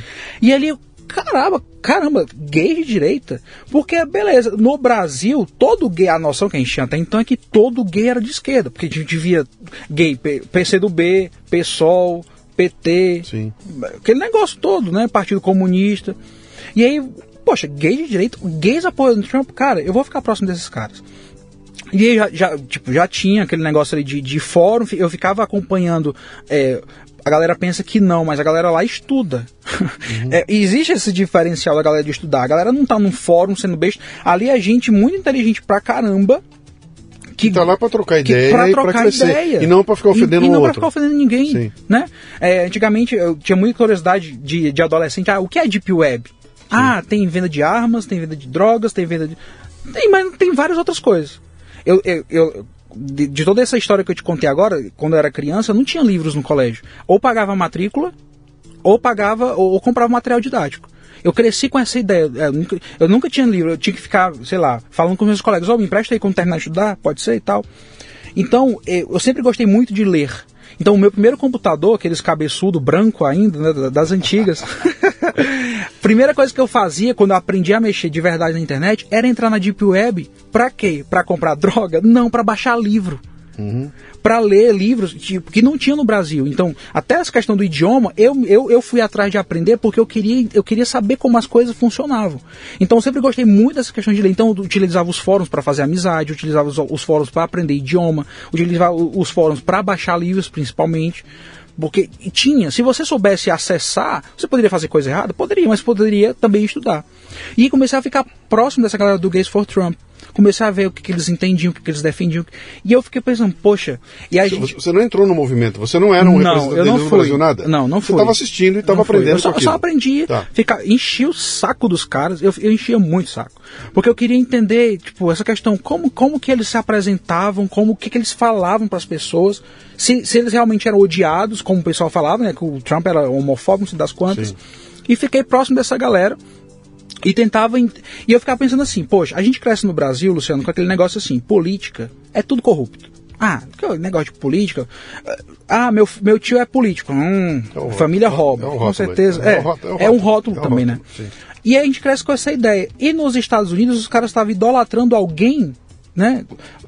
eu sou fã desse cara, não mais porque o cara é empresário, porque o cara era um, tava prestes a ser um político amado, aquela coisa toda. E eu queria muito entender isso, né? E eu sempre... Até porque no polo oposto tinha um cara que, cara, estava sendo usado. O Obama ah. Cara, nem quem não gosta dele, cara. O Obama é, é uma figura, cara. Ele, é, ele falando em público tem um carisma, que é um negócio impressionante. Sim. Não tem como você olhar pro cara e falar, pô, esse cara. Sim. Eu tiro o chapéu para ele, cara. Não vou nem questionar as ideias dele, mas o cara, ele sabe não, falar, ele feito, sabe se né? apresentar. Foi, foi, cara, foi, muito bem construído. E esse é no modelo, ele aparece o Trump na outra ponta. Na então outra eles, ponta. na hora eles cruzam com o outro, né? Aqui, ó. Olha, olha a diferença. E, eu, e, nesse, e a gente está falando desse período de ebulição do Brasil, 2013, 2014. E Sim. aí vem aquele negócio de, poxa, eu queria tanto que o Brasil voltasse a amar o Brasil, né? Assim como nos, nos norte-americanos. No norte-americano o cara tem a bandeira dele pendurada dentro de casa. Norte-americano ele dá valor, ele dá valor, a, a, é gentil, aquela coisa toda. Por que a gente não pode ter isso no Brasil, né? E eu, lembrando que no colégio, eu, eu estudei em colégio, eram católicos, eu estudei em colégio que cantavam o hino nacional, cantavam o hino da independência, que rezavam antes de entrar, de entrar para a sala de aula. Então, esses valores eu já tinha, né? E eu comecei a ver que eu queria um país que também tivesse esses valores. E eu comecei a ver nos Estados Unidos a galera defendendo esses mesmos valores, só que uma galera gay, uma galera homossexual. Né? E eu, poxa, só que no Brasil a gente não tinha alguém que captasse esse espírito das ruas, como o Olavo fala, né, muito dos textos deles. Sim. Um dia, se alguém entender o pedido das ruas e abraçar, essa pessoa vai ser um presidente do Brasil. Essa pessoa vai ser um guia da direita, digamos assim. Né? A gente não tinha. A gente tinha Jair Bolsonaro no Super Pop da Luciana Gimenez, tinha o Bolsonarino no Ratinho. Que, que, que eram caricaturas. eram caricaturas. Era só caricatura. Tinha o Bolsonarino no CQC, tinha o Bolsonarino no Pânico. Uhum. Aquela coisa, tinha Bolsonaro brigando é, em comissões co contrários àquele negócio de, de, de, sexualização infantil nas escolas, o kit, com, o kit contra a homofobia, aquela coisa Sim. toda. Não tinha um candidato, né? E aí eu tô falando de 2016, não tinha um candidato. Eu vi o que, eu vi o que os gays for Trump fizeram, eu vi que os caras elegeram Trump em 2016, e eu fiquei pensando, poxa, queria tanto isso no Brasil, só que não tinha um candidato. Né? Hoje eu tenho o gays com o Bolsonaro, mas não tinha, até então era o gays com, o gays for, alguma coisa. Não tinha um candidato. Né? Você está ouvindo o Leadercast, que faz parte do ecossistema Café Brasil, que você conhece acessando mundocafebrasil.com. São conteúdos originais distribuídos sob forma de podcasts, vídeos, palestras, e-books e com direito a grupos de discussão no Telegram. Torne-se um assinante do Café Brasil Premium. Através do site ou pelos aplicativos para iOS e Android, você pratica uma espécie de MLA, Master Life Administration, recebendo conteúdo pertinente, de aplicação prática e imediata, que agrega valor ao seu tempo de vida. Repetindo, mundocafebrasil.com. Você tinha outras pessoas com você nessa, nessa ideia? Negativo. O, o, o, o fórum que você viu nos Estados Unidos Nasceu algum aqui no Brasil também ou não tinha? Você não tinha nem não. com quem trocar essa ideia? Não nada? tinha com quem trocar essa ideia. É. Eu estava em Fortaleza. Eu até brinco, né? Fortaleza, a, as coisas demoram a chegar lá. Ceará, o Nordeste, as coisas demoram a chegar no Nordeste, uhum. né? É, muita gente, ah, não sei o que, xenofobia, aquela coisa. Não, mas o Nordeste realmente é, é uma coisa diferente para lá, porque demoram. Uhum. É, a gente veio para São Paulo porque aqui as oportunidades acontecem.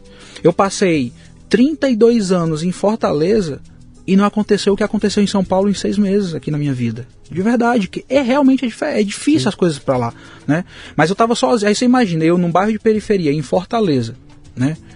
Falar de liberalismo econômico, falar de... Tem gente que defende essas ideias? Tem, mas é muito difícil. Hoje, graças a Deus, as pessoas gostam de falar disso. Né? Mas antigamente não tinha esse negócio de você falar, ah, vou. O pessoal não sabe nem o que era. O pessoal, ainda mais brasileiro, que não, brasileiro não tem gosto por leitura, brasileiro, entendeu? E aí, é, não tinha um candidato. E aí a gente fica, eu fico naquele negócio, né? Fica aquele negócio de, de aparecer alguém, de aparecer alguém.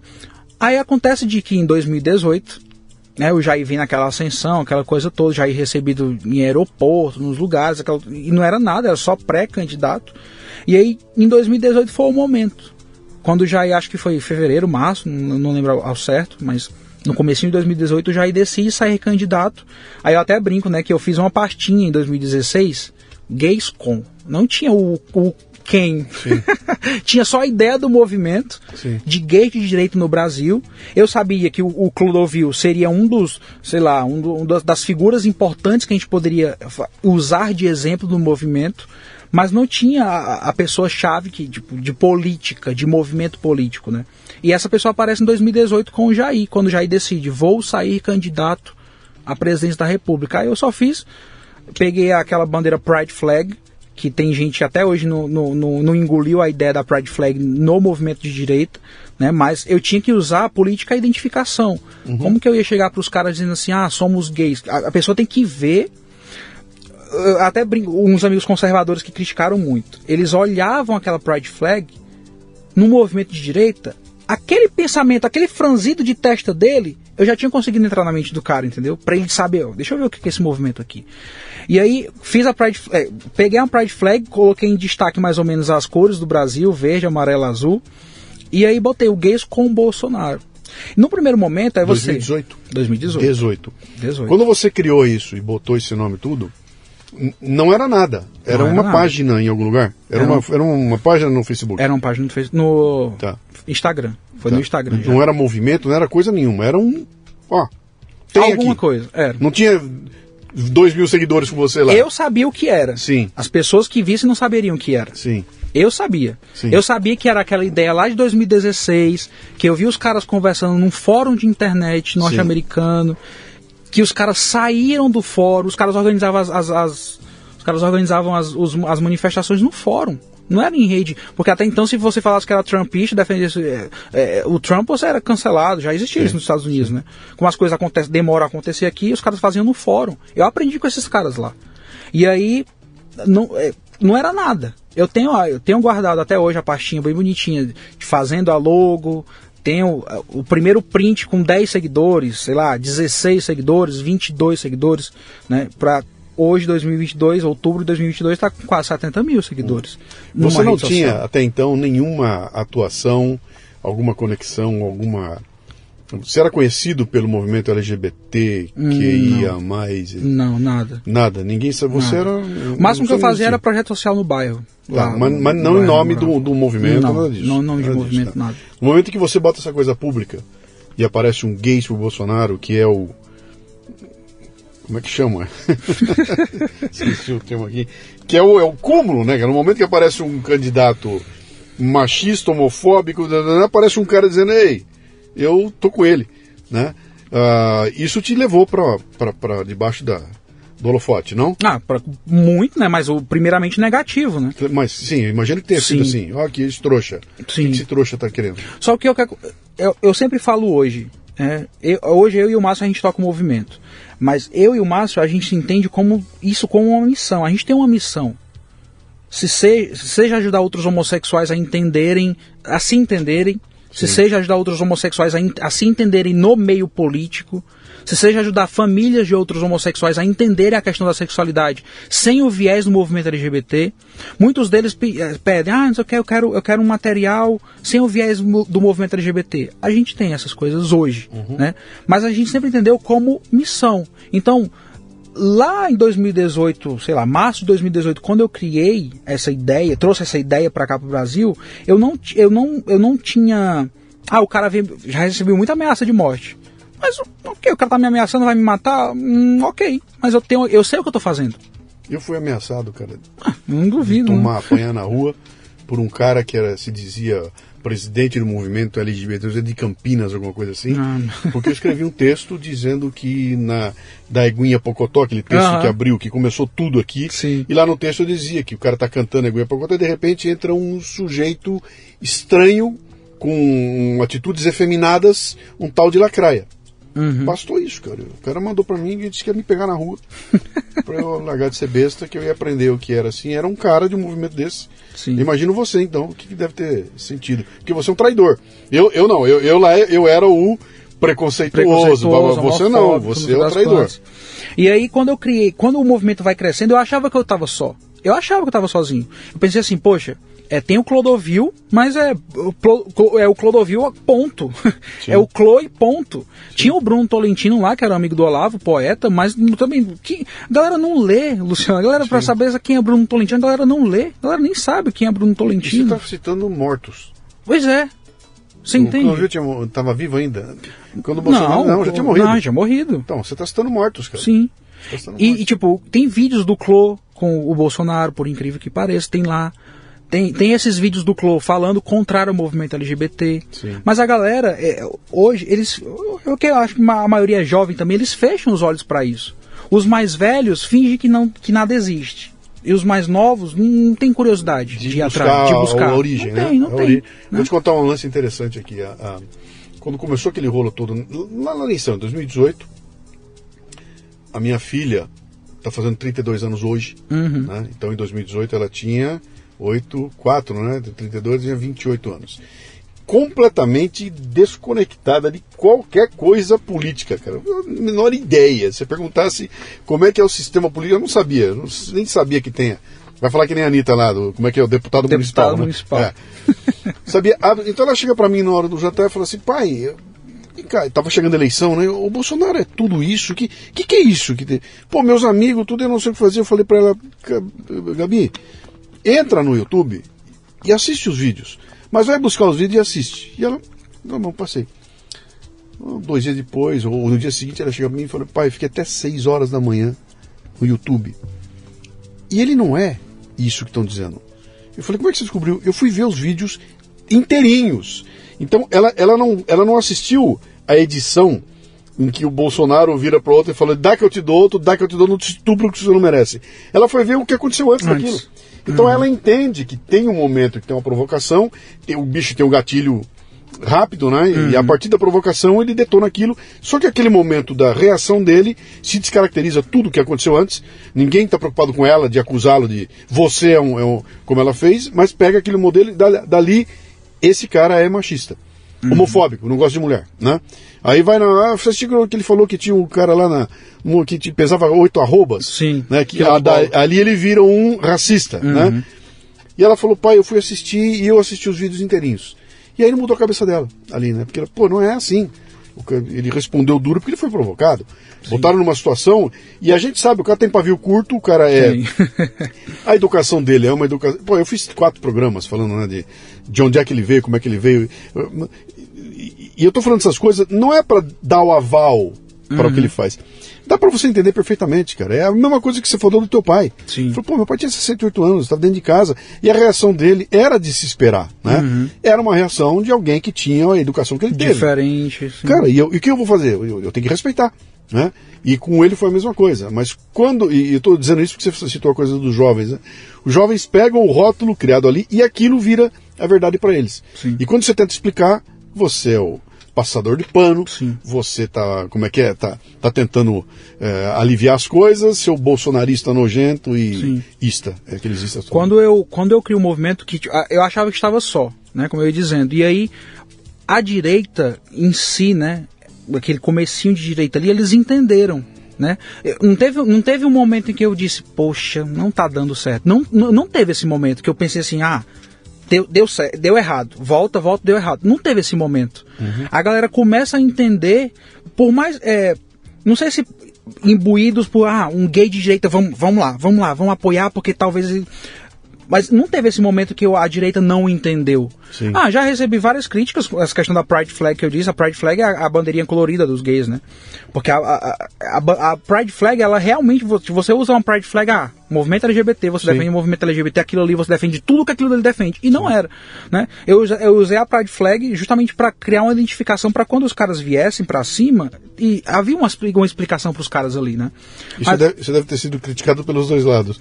Ah, da direita nunca tanto. É. Né? Eu, eu, até, eu até brinco que tem, teve umas rusgas pontuais de gente que eu acho eu sempre a, a, pensei assim hum, não tiveram a ideia ah, queriam ter a ideia. Tá. E aí teve isso, entendeu?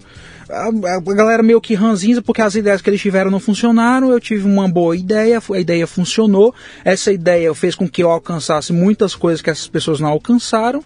É, hum, talvez essas pessoas queriam cargos pelas ideias que elas tiveram, não conseguiram os cargos. Eu nunca quis cargo, consegui muita coisa que essas pessoas não quiseram. Uhum. Os projetos que essas pessoas fizeram sumiram do mapa elas não estão aqui hoje conversando com o Luciano Pires, eu estou. né? Então, é, as críticas que eu recebi foram sempre essas, que Sim. o movimento recebeu em si foram sempre essas.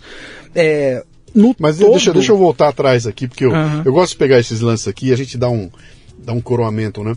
O que, que eu vejo acontecer aí? Eu vejo que você foi muito claro. Você falou, cara, eu tenho valores que são bem definidos, esses valores me guiam a hora que surge uma oportunidade como essa, eu trago aqui porque eu quero com isso fazer alguma coisa melhor para o Brasil. Eu não quero arrumar um carguinho em algum lugar. Eu não estou fazendo isso aqui para aparecer ali.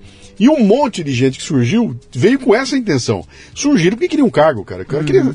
a outra queria ser ministra, né? Sim. E o outro queria ser o consultor do seu. E no momento em que ele não é, ele vira de lado. Sim. E vira inimigo figadão, né? Que está muito claro. Quem vem com essa. Sabe, cara, eu, eu, eu venho para construir algo muito maior. Não é para me ajeitar. O que veio para se ajeitar virou esse monte de traidor que você está vendo aí. São, são, ridículos, né? E que desaparecem. Sim. E o, público, o povo enxerga isso tudo e vê a, o valor que está ali, né? Mas... Quando, quando durante, durante algum, algum desse período de quatro anos surgiram umas, umas questões assim, ah, o movimento do dom. E eu sempre falo, nunca foi o movimento do dom. Eu fiz esse movimento para quando as pessoas. É, um dos uma das, das, gratificações maiores que eu tenho é quando o homossexual diz assim: Dom, eu vi o gays com Bolsonaro, eu vejo você, você me inspira e hoje eu não tenho mais medo de dizer os valores que eu defendo. Sim. É, é isso. Se o Gays com Bolsonaro, se o Dom Lancelotti criou esse, esse movimento lá na periferia de Fortaleza, foi por isso. Ah, mas você saiu vereador em Fortaleza. Eu saí mesmo vereador em Fortaleza porque eu queria ajeitar a rua do meu bairro lá, cara. Uhum. Ainda hoje, Luciano, tô falando em 2022. Faz dois anos que eu saí candidato, não fui eleito. Mas ainda hoje tem, tem rua lá que não é rua. É, é, é lamaçal. Ah, mas muita gente diz assim, Dom, você tem que vir a federal, você tem que vir a federal. Eu, gente, não faz sentido para mim vir, vir federal, deputado federal, Sim. se eu não consigo ajudar o meu bairro. É o que o Peterson fala, né? Das 12 regras. Arruma teu quarto primeiro, cara. Sim. Quer ajudar o mundo? Arruma teu quarto. Para os homossexuais eu falo. Quer se envolver com política? Se aceita primeiro. Que não deixa de ser um arruma o teu quarto, né? Arruma o teu dentro de você. Se arruma primeiro para você querer arrumar outras coisas. Então não é por cargo. Se, uhum. Ah, Dom, se eu tivesse vi, é, vindo é, vereador, beleza, foi eleito, você tentaria outro cargo? Não faria sentido. Não faria sentido. Eu estaria em Fortaleza hoje, exercendo o cargo de vereador. Ah, vereador corta árvore, sim. Vereador ajeita calçamento, sim. Buraco de rua, sim. Vereador consegue vaga em creche para criança, em escola para menino, eh, vaga em hospital. É isso. Sim. É, você, você, você servia outras pessoas. E o movimento hoje, se hoje, ah, se hoje eu sumisse do mapa, o movimento continua. Não é o movimento do dom. Quantos seguidores tem hoje a página? No, no Instagram acho que está perto de 70 mil. Sim. Né? É, tem também no Twitter, tem 30, 33 mil, então uhum. mais de 100 mil seguidores aí. Fora as minhas redes sociais que também giram em torno disso. No Twitter eu tenho 130 mil, mais 30 mil, 40 mil no, no Instagram. Então, Quer dizer, é um movimento que nasce político. Nasce político. Ele nasce por causa da política, nasce ele nasce com um DNA político. Sim. E a ideia dele, como é que você define ele hoje? Se eu te perguntar o que é gay se o Bolsonaro. Amanhã o Bolsonaro não é mais candidato. Ele sai Sim. fora e vai ter uma continuidade com o, o Roberval da Silva. Sim. Tá? Vai mudar gays pro Bolsonaro? Não, vai entrar gays pro Roberval? Como é que o, é? Então, o gays com Bolsonaro ele surge como movimento político para a política, para acompanhar o, o, mandato do presidente Bolsonaro, e se Deus quiser, um segundo mandato. Né? A gente está aí véspera do segundo turno. É, assim também como nos Estados Unidos, e isso você descobre quando você vai buscar, quando você vai estudar história e principalmente o, a questão da, do, do, do, da política norte-americana. Assim como o Gays for Trump também é um movimento político, nos Estados Unidos, dentro do Partido Republicano, existe uma outra organização chamada é, Log Cabin Republicans, que são os gays conservadores do Partido Republicano. Sim. Os gays conservadores, o Log Cabin Republicans nos Estados Unidos, ele age de forma abrangente, não só política. Então eles estão também na guerra cultural. Eles têm apoiadores na política, sim. Eles têm apoiadores na mídia. Eles têm apoiadores em Hollywood que Hollywood hoje, beleza, virou, virou um, um antro globalista, woke. progressista, woke, woke virou, virou pra... Mas tem a galera lá que, que é conservadora, que eles também têm, têm, recebem apoio. Eles estão nessa guerra cultural. O Log Cabin Republicans, eles sempre fazem uma... Um, um, um jantar anual de, de para colher fundos. O Trump tá lá com os caras. A Melania, a Melania é a speaker dos caras lá, para eles levantarem os fundos, para eles é, fazerem os projetos que eles têm, que eles têm ideia. Sim. Agora, no começo de 2022, eles juntaram essa grana e abriram é, uma mídia no Oriente Médio. Para quê, Dom? Para trazer as notícias dos homossexuais que estão sofrendo perseguição lá no Oriente Médio. Tem gente que não pode sair na rua. Sim. Tem gente que. Porque a gente sabe como que o Oriente Médio sim, e o islamismo sim, tratam essa, essa galera. Só que para América, para cá, para nós, para o Ocidente, né? Para o nosso lado daqui, cadê o movimento LGBT? O movimento LGBT, é, rapidamente um histórico, ele surge com um ativista querendo descriminalizar a homossexualidade no mundo. Né? Ali na Europa, por ali. Uhum. E aí o cara fala, ó, é, tá errado o Estado se meter, querer me prender, querer que eu passe anos e anos na, na cadeia, tenho aí um código penal dizendo que eu tenho que ser preso por ser homossexual, tá errado o Estado se meter nisso. Se eu sou maior, plenamente capaz, pago meus impostos, sei lá, vivo a minha vida, por que, que, o Estado quer se meter nisso? O movimento LGBT surge assim, em 1869. Né? O movimento LGBT esqueceu esse fundamento histórico deles. Hoje o movimento LGBT quer o quê? Sexualizar crianças. Hoje o movimento LGBT quer o quê? Banheiro é, é, sem gênero. Hoje o movimento LGBT é ideologia de gênero. Uhum. O movimento é pronome neutro. Eles esque... é, é 2022, ele, cara. Ele virou um braço de alguma coisa muito 2022. O feminismo aconteceu a mesma coisa. Eles viraram braços de algo muito maior que eles, né? De Sim. um outro movimento que é muito maior e que utiliza como um braço operacional, né? Tem, tem deles, tem homossexuais que vêm me atacar. Ah, você está negando as origens do movimento LGBT. Negativo. Eu não estou negando as origens. Tipo, o, Karl Maria Kurt Benny, que é esse primeiro ativista, inclusive ele que inventou o termo homossexual, uhum. porque antes era, é, era uranianos, que nem eles usam no banquete de Platão. Eles, os uranianos antigamente chamavam assim, ele é uraniano e tal. E o cara inventou o nome homossexual. Foi ele que inventou. E aí eu tô falando desse cara. Uhum. Porque quando eles vão contar a história do movimento LGBT hoje, Lúcio, eles falam assim, ó, em Stonewall, na batalha de Stonewall, Stonewall foi ontem. Estônia foi em 1969. Eu estou falando de 100 anos antes. Uhum. Que os caras queriam. Existia um artigo no Código Penal Alemão que dizia assim: se você for. É, se você é gay, você vai ser preso, vai ser vai trabalho forçado. E não é assim. Ah, o cara olhou pra ti, ah, é gay. Se você tivesse um mínimo trejeito, o cara já te denunciava e já dizia, ah, é gay. E muitos homossexuais sofreram com isso. E pior, quando eu tenho, eu não sei se você sabe, mas eu estou sendo perseguido pelo PT porque eu estou falando mal do PT nas redes sociais, que não pode, né, em 2022. Sim. E aí a gente tem um partido comunista, um partido de esquerda perseguindo um homossexual. Eu até brinquei agora esses dias, poxa, não é nada, nada de novo na história está acontecendo. Porque antigamente era assim. E eles não, só, eles não só ficavam satisfeitos com a prisão de um homossexual por ser homossexual, como onde, onde a esquerda chegou ao poder, eles pegavam outros homossexuais para denunciar os homossexuais. Sim. O cara mandava um cara lá, o cara era um espião. Ah, não sei o que, vem aqui, tô afim e tal. Chegava lá, o cara prendia. Sim. Ou seja, um homossexual entregando outro homossexual. Então, o, o, o movimento LGBT esqueceu disso tudo. A gente tem em 2022 pessoas trans que não podem sair de casa na China eu não estou inventando. É, coloca aí, na, dá um Google, como a gente diz, né? Procura na internet. Eu não estou inventando. Uhum. Mas quem está lá no Oriente Médio trazendo essas notícias para gente aqui no Ocidente é o Log Cabin Republicans, que são os gays conservadores do Partido Republicano. Então, a gente, eu e o Márcio, a gente abriu o Instituto Gays Conservadores do Brasil.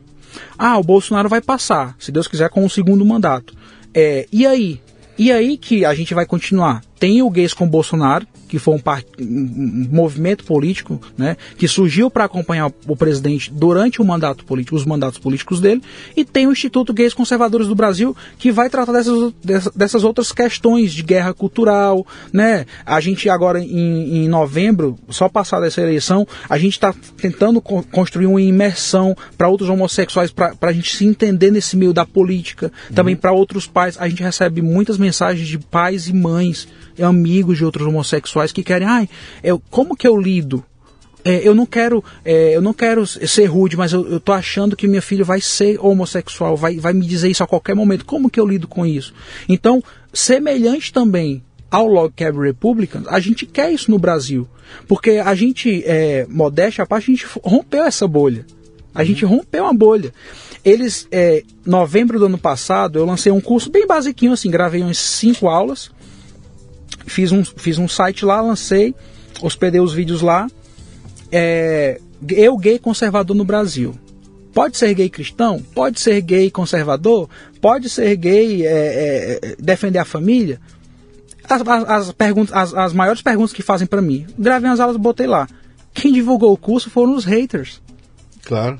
No, beleza, eu tinha uns amigos meus que eu. Ah, divulguei. Mas quem, divulgaram, quem divulgou o curso foram os haters. Sim. Os alunos que eu tenho hoje lá no curso foram sim. os haters que, que conseguiram. Cara, o, o, ódio é uma coisa maravilhosa para fazer marketing, cara. O ódio para marketing tem nada melhor que ele, cara. É muito melhor que o amor que a paixão. O ódio Sim. não tem barreira, cara. Ele, ele não morre, ele não perde a força, ele é uma coisa impressionante. Cara. E aí, e assim, Luciano, eu, eu de verdade, eu sou muito audacioso, porque é, é, eu, eu, acho que é, eu sou aquela frasezinha assim, por não saber que era impossível, foi lá foi e lá fez. E fez. porque, ó, cê, pra você ter uma noção, do nada eu tô em casa, acho que ano passado, tava durante a pandemia. Tô lá em casa de boa, eu recebo uma mensagem no Instagram. Quando eu fui ver um selinho azul, eu, ah, ok, quem será? Cara, era nada mais nada menos que o Richard Grenell. O Richard Grenell, ele é o. Na época, ele era embaixador do Trump. O Richard Grenell, ele é homossexual. O Richard Grenell, ele era o encarregado do Trump para descriminalizar a homossexualidade no Oriente Médio. Dom, como que esse cara te viu? Sei lá. eu não sei. Não sei se foi por meio do Log Cabin, que eu também fiquei próximo dessa galera, mas eu nunca pedi nada a eles, sabe? Eu, eu gosto de aprender com os Sim. caras, não gosto de ficar pentelhando os caras. Ah, quem, quem sou eu, né? Eu não sei se foi por meio do Log Cabin que eles, que eles me acharam e disseram assim, eu, aí o, o Grainer falando, né? É, Oi, Dom, quero ir para falar para vocês no Brasil. Meu Deus do céu. O cara me deu o telefone dele. Uhum. Eu tenho o telefone do cara hoje. E aí, infelizmente, a pandemia atrapalhou alguns planos que a gente tinha. Mas, tipo, olha onde a gente chegou. Uhum. Olha onde a gente chegou para eu ficar é, com esse medinho de, ai, vou te matar, vem me matar, então me acha e me mata. Uhum. Não, não faz sentido, porque a gente entende isso como missão. Né? E aí, beleza, o, presidente Bolsonaro ele pode passar, o gays com o Bolsonaro vai continuar, acompanhando o, mandato deles. Ah, assim, ah, não foi eleito, ok, tem um gays com Bolsonaro que vai ficar marcado na história. O gays com Bolsonaro foi a nossa ponta de lança, a gente ah, furou a bolha com eles, mas o Instituto Gays Conservadores do Brasil vai continuar né, com essa parceria, que se Deus quiser a gente vai estreitar ainda mais com o Log Cabin Republicans, uhum. né? Uma galera muito boa, uma galera que é, eles são, eles são respeitadíssimos nos Estados Unidos. Porque eles não estão, eles não surgiram ontem que nem a gente. A gente, a gente, ah, coitado, a gente chegou agora. A gente, tá, a gente não pode sentar na janelinha agora, entendeu? Sim. Os caras estão lá, sei lá, eles estão registrados desde 1980, 90, se eu não me engano. Os caras têm ativistas, eh, tem, tem um quadro imenso de ativistas, aquele que quando é, é, os caras são homenageados que saem da, da, da do movimento, os caras estão lá na, na, parede deles, entendeu? Um Hall of Fame. Um né? Hall of Fame, é. e isso. E aí os caras querem eh, parceria com a gente. Deixa eu perguntar uma coisa pra você matar uma curiosidade para mim. Você quando monta um movimento e em algum momento você se aproxima do Bolsonaro, você chega até ele. Sim, você chegou até ele, né? Até porque para a campanha dele era extremamente conveniente que você tivesse junto porque ajudaria a furar uma bolha e você se vê diante de uma missão de apoiar um cara que vinha com uma bandeira tremulando, dizendo o seguinte: é, prefiro ter um filho morto do que uh, um filho gay, o, o gay né? uhum. né?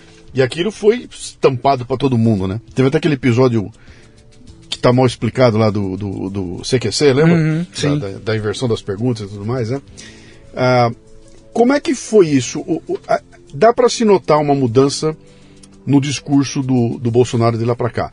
Eu, eu, eu não estou nem considerando se a cabeça dele mudou. O discurso mudou, né? Uhum. Ele deu uma maneirada na, na, na, naqueles rompantes dele, ou pelo menos até que, até que você cutuque o bicho, ele, ele deu uma boa maneirada lá, né? Houve um processo de educação dele para que isso acontecesse. É um amadurecimento dele. Vocês tiveram alguma coisa a ver com isso? Eh, como é que é? Aconteceu alguma coisa assim no meio do caminho? Olha, se a gente teve diretamente, eu não sei, né? Mas eu sempre costumo falar o seguinte: é, todos esses rompantes, essas coisas que ele falou né, nesse tempo todo, que, desses vídeos que a gente tem, ele estava sempre se referindo à militância do movimento LGBT. Uhum.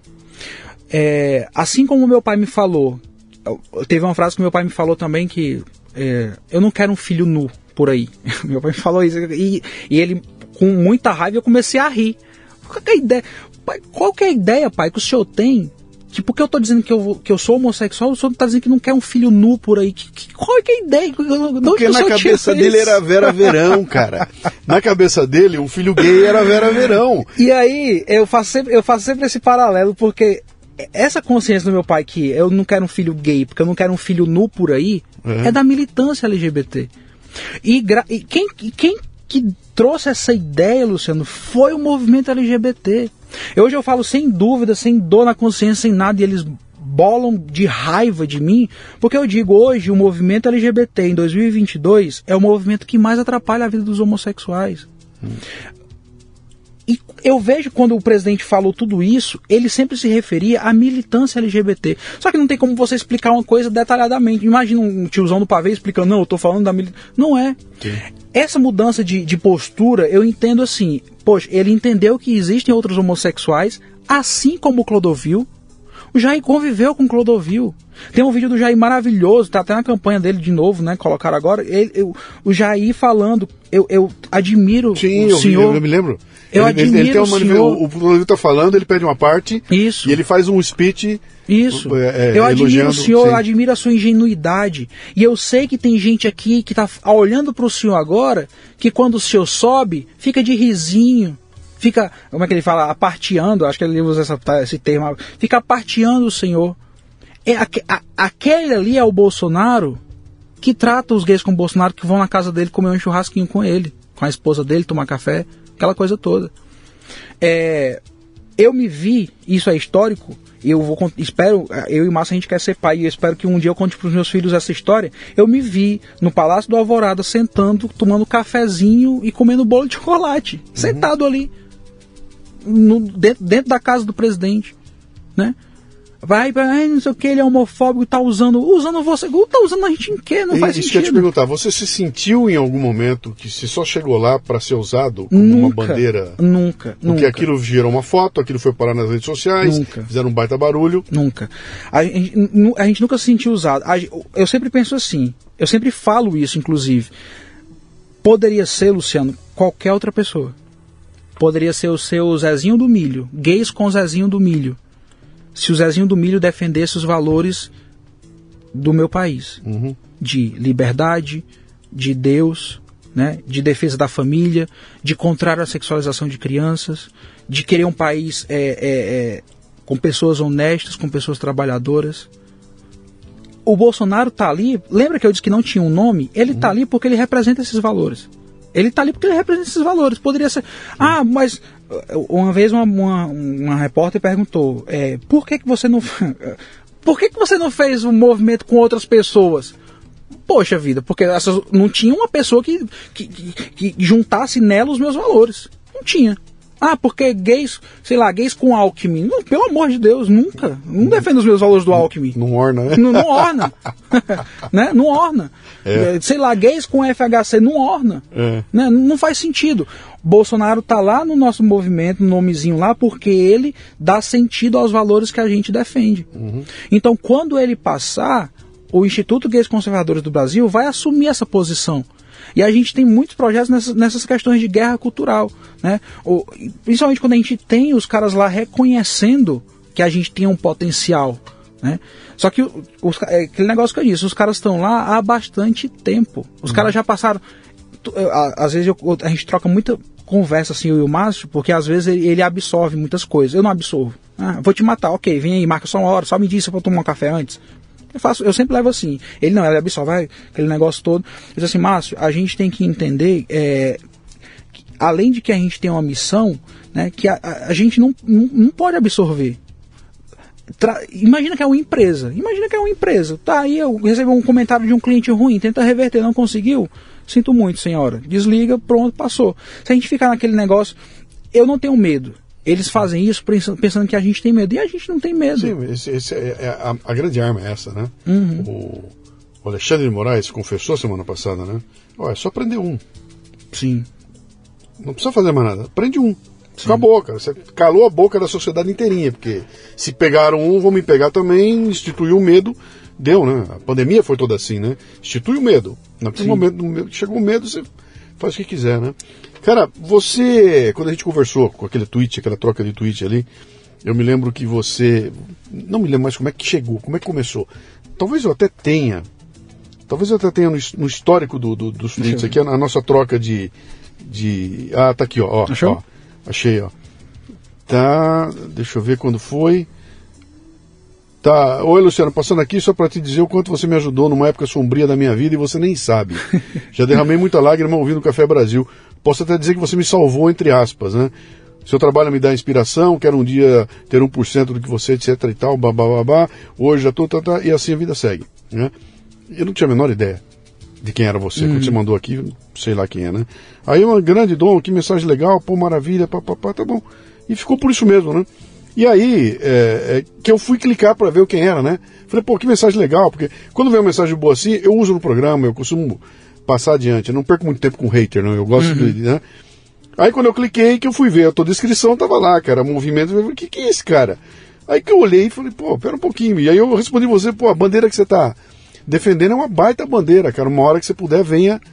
Vamos gravar aqui. Aí você, cara, não acredito que você está me convidando. Como é que é essa história aí, do, do de você já conhecer o Café Brasil e. O que acontece? É, nesse período, é, em mais esse período sombrio que a, que a gente viveu no Brasil, nessa época de, de manifestação, de pedido de impeachment da Dilma, aquela coisa toda, é, eu já entrava em contato com esses caras né, lá, lá nos Estados Unidos e eu, e eu via assim, poxa, os Estados Unidos estão passando por, por uma barra, mas eles estão conseguindo sobressair, né? E aí eu ficava, eu sempre, eu sempre prezo muito pelo otimismo. Eu sou meio poliano nessa, nessa, nessa, nessa hora, né? Na minha vida também. E eu ficava pensando, poxa, eu não vou desistir. Eu vou tentar, eu vou, vou fazer o possível e o impossível para conseguir transformar o meu país. Por isso, quando os haters vêm hoje, eu, eu tenho uma missão. Né? Eu, eu sei que eu tenho uma missão. E aí você aparece nesse período que eu começo a, a, a pesquisar assim, quem, quem são as pessoas que, né, que podem me ajudar nesse, nesse caminho assim. E nessa época, junto disso tudo que eu já te contei, eu também estava numa depressão. Eu estava numa depressão, assim, mesmo pesada, e eu tentava encontrar meios de passar por tudo aquilo. Com 20 anos de idade? 20, 21, 22, por aí. Cara, isso é um perigo, bicho. Depressão nessa idade. E toda vez. Eu, eu, já chorei muito ouvindo, sério. Já uhum. chorei muito ouvindo teus programas. Porque eu pensava assim, eu via as histórias das pessoas. Quando você me. Eu jamais imaginaria. Jamais. É, e tá aqui hoje, é, é porque às vezes fica meio piegas, né? Mas tá aqui hoje, é, é, tipo, eu tô coroando o que eu, o que eu fiz, entendeu? E não tem nada a ver, tipo, não tem nada a ver com, com o Bolsonaro, entendeu? Não, não, tem nada a ver. Não tem nada a ver, assim, com ah, o presidente Bolsonaro, não tem nada a ver. É, é meio que. Eu ouvia as histórias e eu pensava assim, poxa, não desiste. Não desiste, não desiste, não, só não desiste. Eu lembro, eu nunca vou esquecer. Eu trabalhava, nessa época eu estava trabalhando numa. Estava trabalhando numa uma contabilidade lá em Fortaleza. E meu trabalho era bem maçante, era fazer. Era uma coisa maçante, fazer é, romaneio de cliente que entra, saída, aquela coisa toda. Era bem maçante, eu só botava meu fone, não falava com ninguém. E o pessoal me, me tirava de, de chato, ranzinho, o pessoal não falava, eu não falava com ninguém. E eu tava nessa época depressivo, né, e tal. Botava meu fone e dali, e dali Café Brasil. um atrás do outro. Quando eu, quando eu cuidava, sei lá, entrava alguém no, Tá chorando? Eu, não, um cisco entrou aqui no meu olho e tal. E dali E eu, e eu sabia, e eu sabia, Luciano. Eu sabia, eu, eu sempre soube onde eu queria chegar assim, sabe? Eu sempre soube, eu sempre soube. Pode demorar, mas eu sempre soube, né? E eu não estou fazendo tudo que eu fiz, tudo que eu faço até hoje, não é por cargo político. Não é, não é para conseguir aparecer na televisão. Já foi, uma época, na época eu queria fazer teatro, que ainda bem que não deu certo, Sim. né? Porque o sonho de todo, todo ator, ah, vou para malhação. É isso é, que a gente pensava. Ele, ele, vende a imagem dele, ele precisa da imagem dele, né? É, é e, e, hoje não, não é, não é para isso. Eu me satisfaço de verdade. Ah, mas eu tô sendo hipócrita porque, ó, tenho que pagar minhas contas, dinheiro, eu preciso de dinheiro para pagar minhas contas, meus boletos, né, aluguel, carro, essas coisas. Mas é, eu me satisfaço quando eu recebo uma mensagem de um outro homossexual dizendo, cara, um dia desse cara mandou pra mim, é, é tô liberto. Você tem, cara, você tem porque você recebe isso várias vezes, uhum. né? Mas um, uma pessoa mandar pra ti, tô, eu passei, eu ainda eu não consigo refletir 100% da mensagem daquele cara. O cara mandar dizer assim, graças a você eu tô liberto. Graças a você eu tô liberto. Isso é muito forte. Uhum. Isso, sério, isso é muito forte. E você, isso me paga. Isso me paga. Eu entendo perfeitamente o que você está dizendo aí, porque isso é aquela. Cê, você passou para uma outra dimensão, cara. Você saiu da dimensão do estou vendendo meu trabalho para alguém, sendo muito bem pago pela minha competência de fazer bem feito algo que faz girar a economia.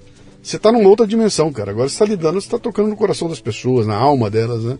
E, e, e quando você para imaginar, pô, mas eu, esse bosta aqui, eu que sou um bosta, cara alguém me manda um negócio chorando para dizer que alguma coisa que eu disse de alguma forma orientou a pessoa, cara, não tem dinheiro no mundo que pague isso. E aí que você começa a perceber, né? O alcance do trabalho. Como eu falo, eu, quando eu sento no microfone aqui e começo a fazer o programa, eu não estou fazendo para alguém. Não, não estou com alguém em mente, sabe? Na, me ouvindo. Eu, uma vez eu brinquei com o Léo, o Léo, o Léo Lopes estava mandou pra mim, cara, eu escuto você. Eu falei, pô, você acabou de me sacanear, cara. Porque eu, quando faço Café Brasil, eu fico imaginando uma loura maravilhosa, seminua, deitada na cama e me ouvindo. Aquilo é... Fiz pra sacanear ele. Uhum. Não um barbudo horroroso que nem você, Léo. Mas quando eu sento aqui, eu não tô fazendo para ninguém, eu tô fazendo para mim.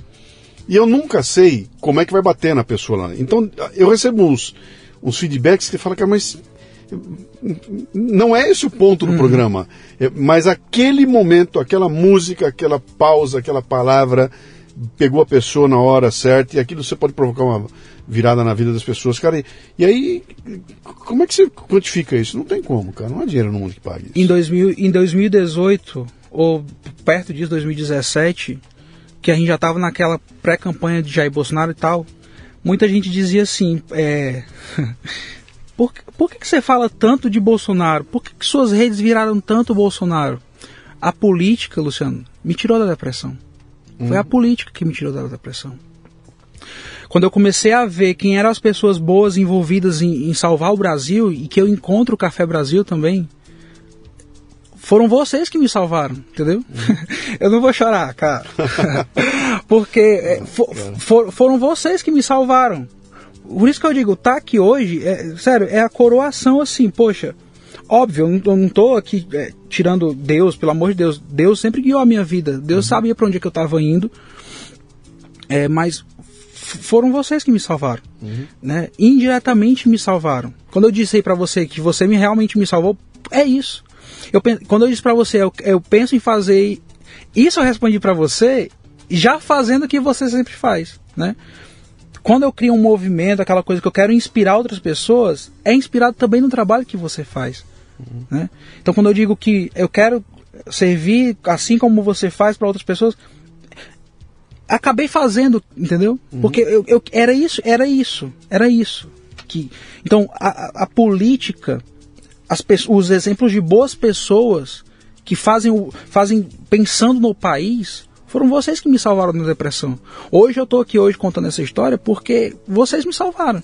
Então, muita gente criticava na época, ah, porque você só fala de Bolsonaro e das contas.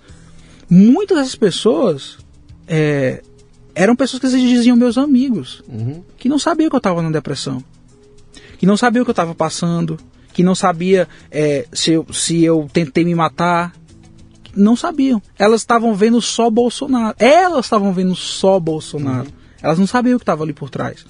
Né? Então, é, foi a política que me salvou. Foram pessoas como você que me salvaram, uhum. foram pessoas como meus, meus, professores lá da faculdade que me salvaram. Muitos deles assim, hoje, né? Eu não sou bolsonarista, não, hein? Eu, professor, não estou te cobrando que você seja bolsonarista. Não estou te cobrando. Cara, tem um, eu, eu, eu, eu acho um barato isso. São dois momentos, né? Tem um momento em que pré-política, pré-eleição e tudo, que a pessoa vem conversar comigo e a primeira coisa ela faz questão de começar a fala com um, uma espécie de um statement, tem um manifesto ali, ó. Não concordo com tudo que você fala, mas adoro. Então ela, ela, se vê na obrigação de dizer, como se fosse assim, olha, não, não tô preso em você, né? Isso era normal. Quando pintou a, a questão da eleição e tudo mais, e já tinha passado, em 2014 já teve uma pequena quando era Aécio uhum. e Dilma, que eu peguei e me posicionei politicamente, já teve uma, deu uma tremedeira ali na hora, uh, dos ouvintes, né? Pô, mas eu nunca tinha me explicitado. Quem tinha dois neurônios e ouvia meu programa sabia que eu tinha uma, uma posição mais para liberal e conservadora. Em 2014 eu manifesto em que eu ia votar, já veio um monte de gente tirar sarro e tudo mais. E em 2018, cara, a hora que entra o termo Bolsonaro na história, aí vira uma loucura, cara, vira uma loucura e as pessoas passam a temer uh, uh, estar perto de alguém que diz que vai botar no Bolsonaro. Então, pô, você conhece o Escriba Café? Uhum. O, o, o, Christian, né? E o Christian mandou uma mensagem para mim e falou: Cara, eu tô tomando, eu tô perdendo um seguidor porque eu dei um like num tweet teu. Ele deu um like num tweet meu, o cara viu e falou: Não sigo quem dá um like num tweet do Luciano, como se eu fosse o demônio na face da terra, né? Então a gente chegou num momento no Brasil que, cara, isso não pode ser bom. Ele não, é não é bom é para ninguém. Até não porque é tá cheio de gente boa, legal, que está do outro lado, sabe? Que a gente sabe que dá para construir um negócio muito legal no país, né? E houve um rompimento que não foi por acaso. Sim. E não foi o Bolsonaro que causou isso. Hum, é verdade. O Bolsonaro, ele é, o Bolsonaro, é, ele é consequência. Ele é uma consequência. De um projeto de instituir o ódio no Brasil, cara. Sim. E ele surge, estava na, tava na hora certa. Era um bobalhão, né? O bobão que estava lá, o Forrest Gump. Ele estava lá na hora Sim. certa, não, de repente o cara começa, ganha atração Sim. e aí ninguém mais consegue brecar, né? Não é, para mais. Então, o que, que, eu tenho a dizer para você, cara? É, aquele, eu te mandei aquela mensagem, porque a hora que eu vi o que você estava fazendo, eu falei, meu, olha a coragem desse cara. Primeiro, botar a cara e se dizer bolsonarista. Segundo, gays contra Bolsonaro, que dá um nó na cabeça de todo mundo, né? E, e sustentando isso em quatro anos que foram terríveis, cara. Foram quatro anos de, de, de muita gente má, cara. Muita gente má tentando é, é, atingir a gente naquilo que é mais é, é é precioso, sabe? Botando em questão em questão o meu caráter. Cara que não me conhece, né, cara? Entra xingando que. Puta, a mais recente teve um. Tem, tem um que me persegue aí há, há, há, quatro anos, né? Eu sei quem é porque o estilo do cara escrever é sempre igual. Uhum. O último que ele mandou é que eu, eu mereço uma bala na cabeça, que assim eu passo a ter algo dentro da cabeça. Cara, o, o, que merece um ser como esse, entendeu? Não ser o teu desprezo total. Por isso que eu não dou muita bola para esses caras e eu quero dar bola pra gente nem você. Uhum. Sabe que você fala, pô, o cara tá tentando construir alguma coisa. O que, que ele quer no final? Ele, pô, ele quer um Brasil melhor. Né? E, e, e, o teu. O começo disso tudo vem dessa consciência tua. Pô, cara, Sim. eu quero aqui aquilo que eu tô vendo de legal acontecendo lá fora. Né? Então, se tem essa transparência, se nasce assim, não pode ser uma, uma, uma ação para produzir mal lá na frente, entendeu? Então, cara, você que tá ouvindo a gente aí, bicho, você já ouviu, o, o, já sacou que o Dom não é um ignorante, o Dom não é um, um deslumbrado, o Dom não é um, um, oportunista, o Dom não é um cara que tá, que tá aí para aproveitar a onda, cara. Ele é um cara que tem um senso crítico e a primeira coisa que ele falou foi exatamente isso, logo no começo, o momento em que eu passei a ter um senso crítico, e se ele está dizendo que ele está do lado do Bolsonaro, não é porque é um burro, que é o que estão pensando. Né? Diz para ele, você é burro, cara. Você é como se eu tivesse 22 anos de idade, encantado com o canto da sereia aí. É porque ele pensou, cara. Ele pensou, ele avaliou as coisas, ele comparou, ele viu o que existia e escolheu um lado e o que ele quer no final é um país melhor, é gente se dando bem, né? É, é ter, ter, todo mundo junto para construir o país e não essa loucura que nós estamos vivendo agora, né? Então, Sim. Cara, parabéns pela tua coragem, bicho. Acho que esse é o termo no final, sabe? Você é um puta cara corajoso, bicho. Obrigado. E a galera. E não, tá ouvindo isso de você, pelo amor de Deus, né? Uhum, é, eu até brinquei agora semana passada, quando. Eu já tô em três inquéritos do PT. Uhum. Né? Em, sei lá, em 15 dias eles pediram meu banimento da internet, de todas as redes: Twitter, Instagram, Facebook, YouTube, tudo. É, quebraram meu sigilo bancário, pediram, né, pelo menos a quebra Sim. do meu sigilo bancário, telefônico, telemático. E agora estou sendo monitorado pelo TSE, também graças ao pedido do PT. E isso também vem coroar, né? Desde que eu tô lá no meio da rua em 2010, 11, 12, 13, esse pedido do PT também vem coroar o que eu estou fazendo. Significa claro, eles tão, você está incomodando, sim, que você é importante, sim, eles sim, não vão se dar para quem não tem importância nenhuma, né? É. E aí muita gente vem dizer, eu sempre costumo é, falar assim, né? A galera fala de coisas que não sabem ah, os conservadores odeiam os homossexuais. Isso é mentira, uhum. né?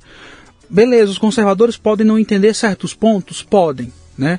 Eu, eu, eu, tenho dito também que às vezes os conservadores têm que fazer um, um, um meia-culpa de entender, né? Fazer um meia-culpa de entender é, o, o, o que é que está se propondo ali, né? Nessa questão do histórico do movimento LGBT que eu te contei, que o cara pediu lá né, para é, para acabarem com o artigo que criminalizava a homossexualidade, os conservadores não deram a mão pro cara. Quem, de, quem, quem estendeu a mão pro, pro cara foi os social-democratas. Uhum. Né? Foi, foi, a social-democracia que estendeu a mão pros caras e nos soltaram até hoje. Estão usando isso até hoje. Né? A esquerda como um todo está usando isso até hoje. E no histórico do movimento LGBT, resumidamente eu posso contar aqui que, sei lá, 1978 estavam passando umas leis nos Estados Unidos que iam proibir homossexuais de serem professores nas escolas. Né? E quem, além de, de proibir, quem era professor ia ser demitido pelo simples fato de ser gay. Eu estou falando de 1978. Ontem. É, é, ontem, né? E aí tinha um cara que estava ensaiando ser presidente dos Estados Unidos, né? O cara já tinha sido governador, né? Em um dos estados lá nos Estados Unidos. E aí uh, a lei ia passar. Os conservadores, entre aspas, da época, estavam conseguindo passar em todos os estados essa lei que ia demitir os, os professores, que ia ser proibido homossexual ser professor em escola. E, ia, e, tipo, a lei ia passar, os caras iam ser demitidos e tal. Até que chegaram, a, eh, o, a galera do, do movimento recebeu uma ligação de um homossexual dizendo assim: Ó, eu sou assessor do fulano. Ele quer, ele quer fazer uma reunião com vocês. Porque ele quer entender o que, que vocês estão pedindo. Porque ele está vendo uma discussão e ele quer ver se ele pode ajudar. Mas ele quer conversar com vocês. Vocês aceitam? Num primeiro momento, os caras não quiseram. É, pensavam, pensavam que a ligação era um boicote, mas no, até que aceitaram a reunião. Quando chegaram lá, encontraram nada mais nada menos que do outro lado da porta Ronald Reagan. O Reagan pediu para os caras explicarem o que era essa história dessa, desse banimento de professores de sala de aula. E os caras explicaram: olha, a lei é o seguinte: quem for homossexual, que quiser dar aula em escola, não vai poder. Quem já for homossexual e já for professor, que se entende como homossexual, vai ser demitido. O Reagan, mas isso é inadmissível. Aí eles, mas é isso que Anita Bryant quer, o Briggs quer, toda a galera que era é, pró-Reagan, digamos assim, que eram né, próximos do Reagan. Ele não, isso é inadmissível. No outro dia, o Reagan vai e faz um artigo no jornal, que publica no jornal, publica em outro, sai em revista. A lei não passou. Os homossexuais não foram demitidos por simplesmente serem homossexuais. E um dos fundamentos que o Reagan falou é: não faz sentido você ser demitido, você ser tolhido de seus direitos por ser quem você é. Se você cometer um crime, se você isso, aquilo outro, ok, né, tem a lei aí para punir e tal. Mas você ser demitido, ser proibido de ter direitos porque você é homossexual. E eu estou falando de Reagan.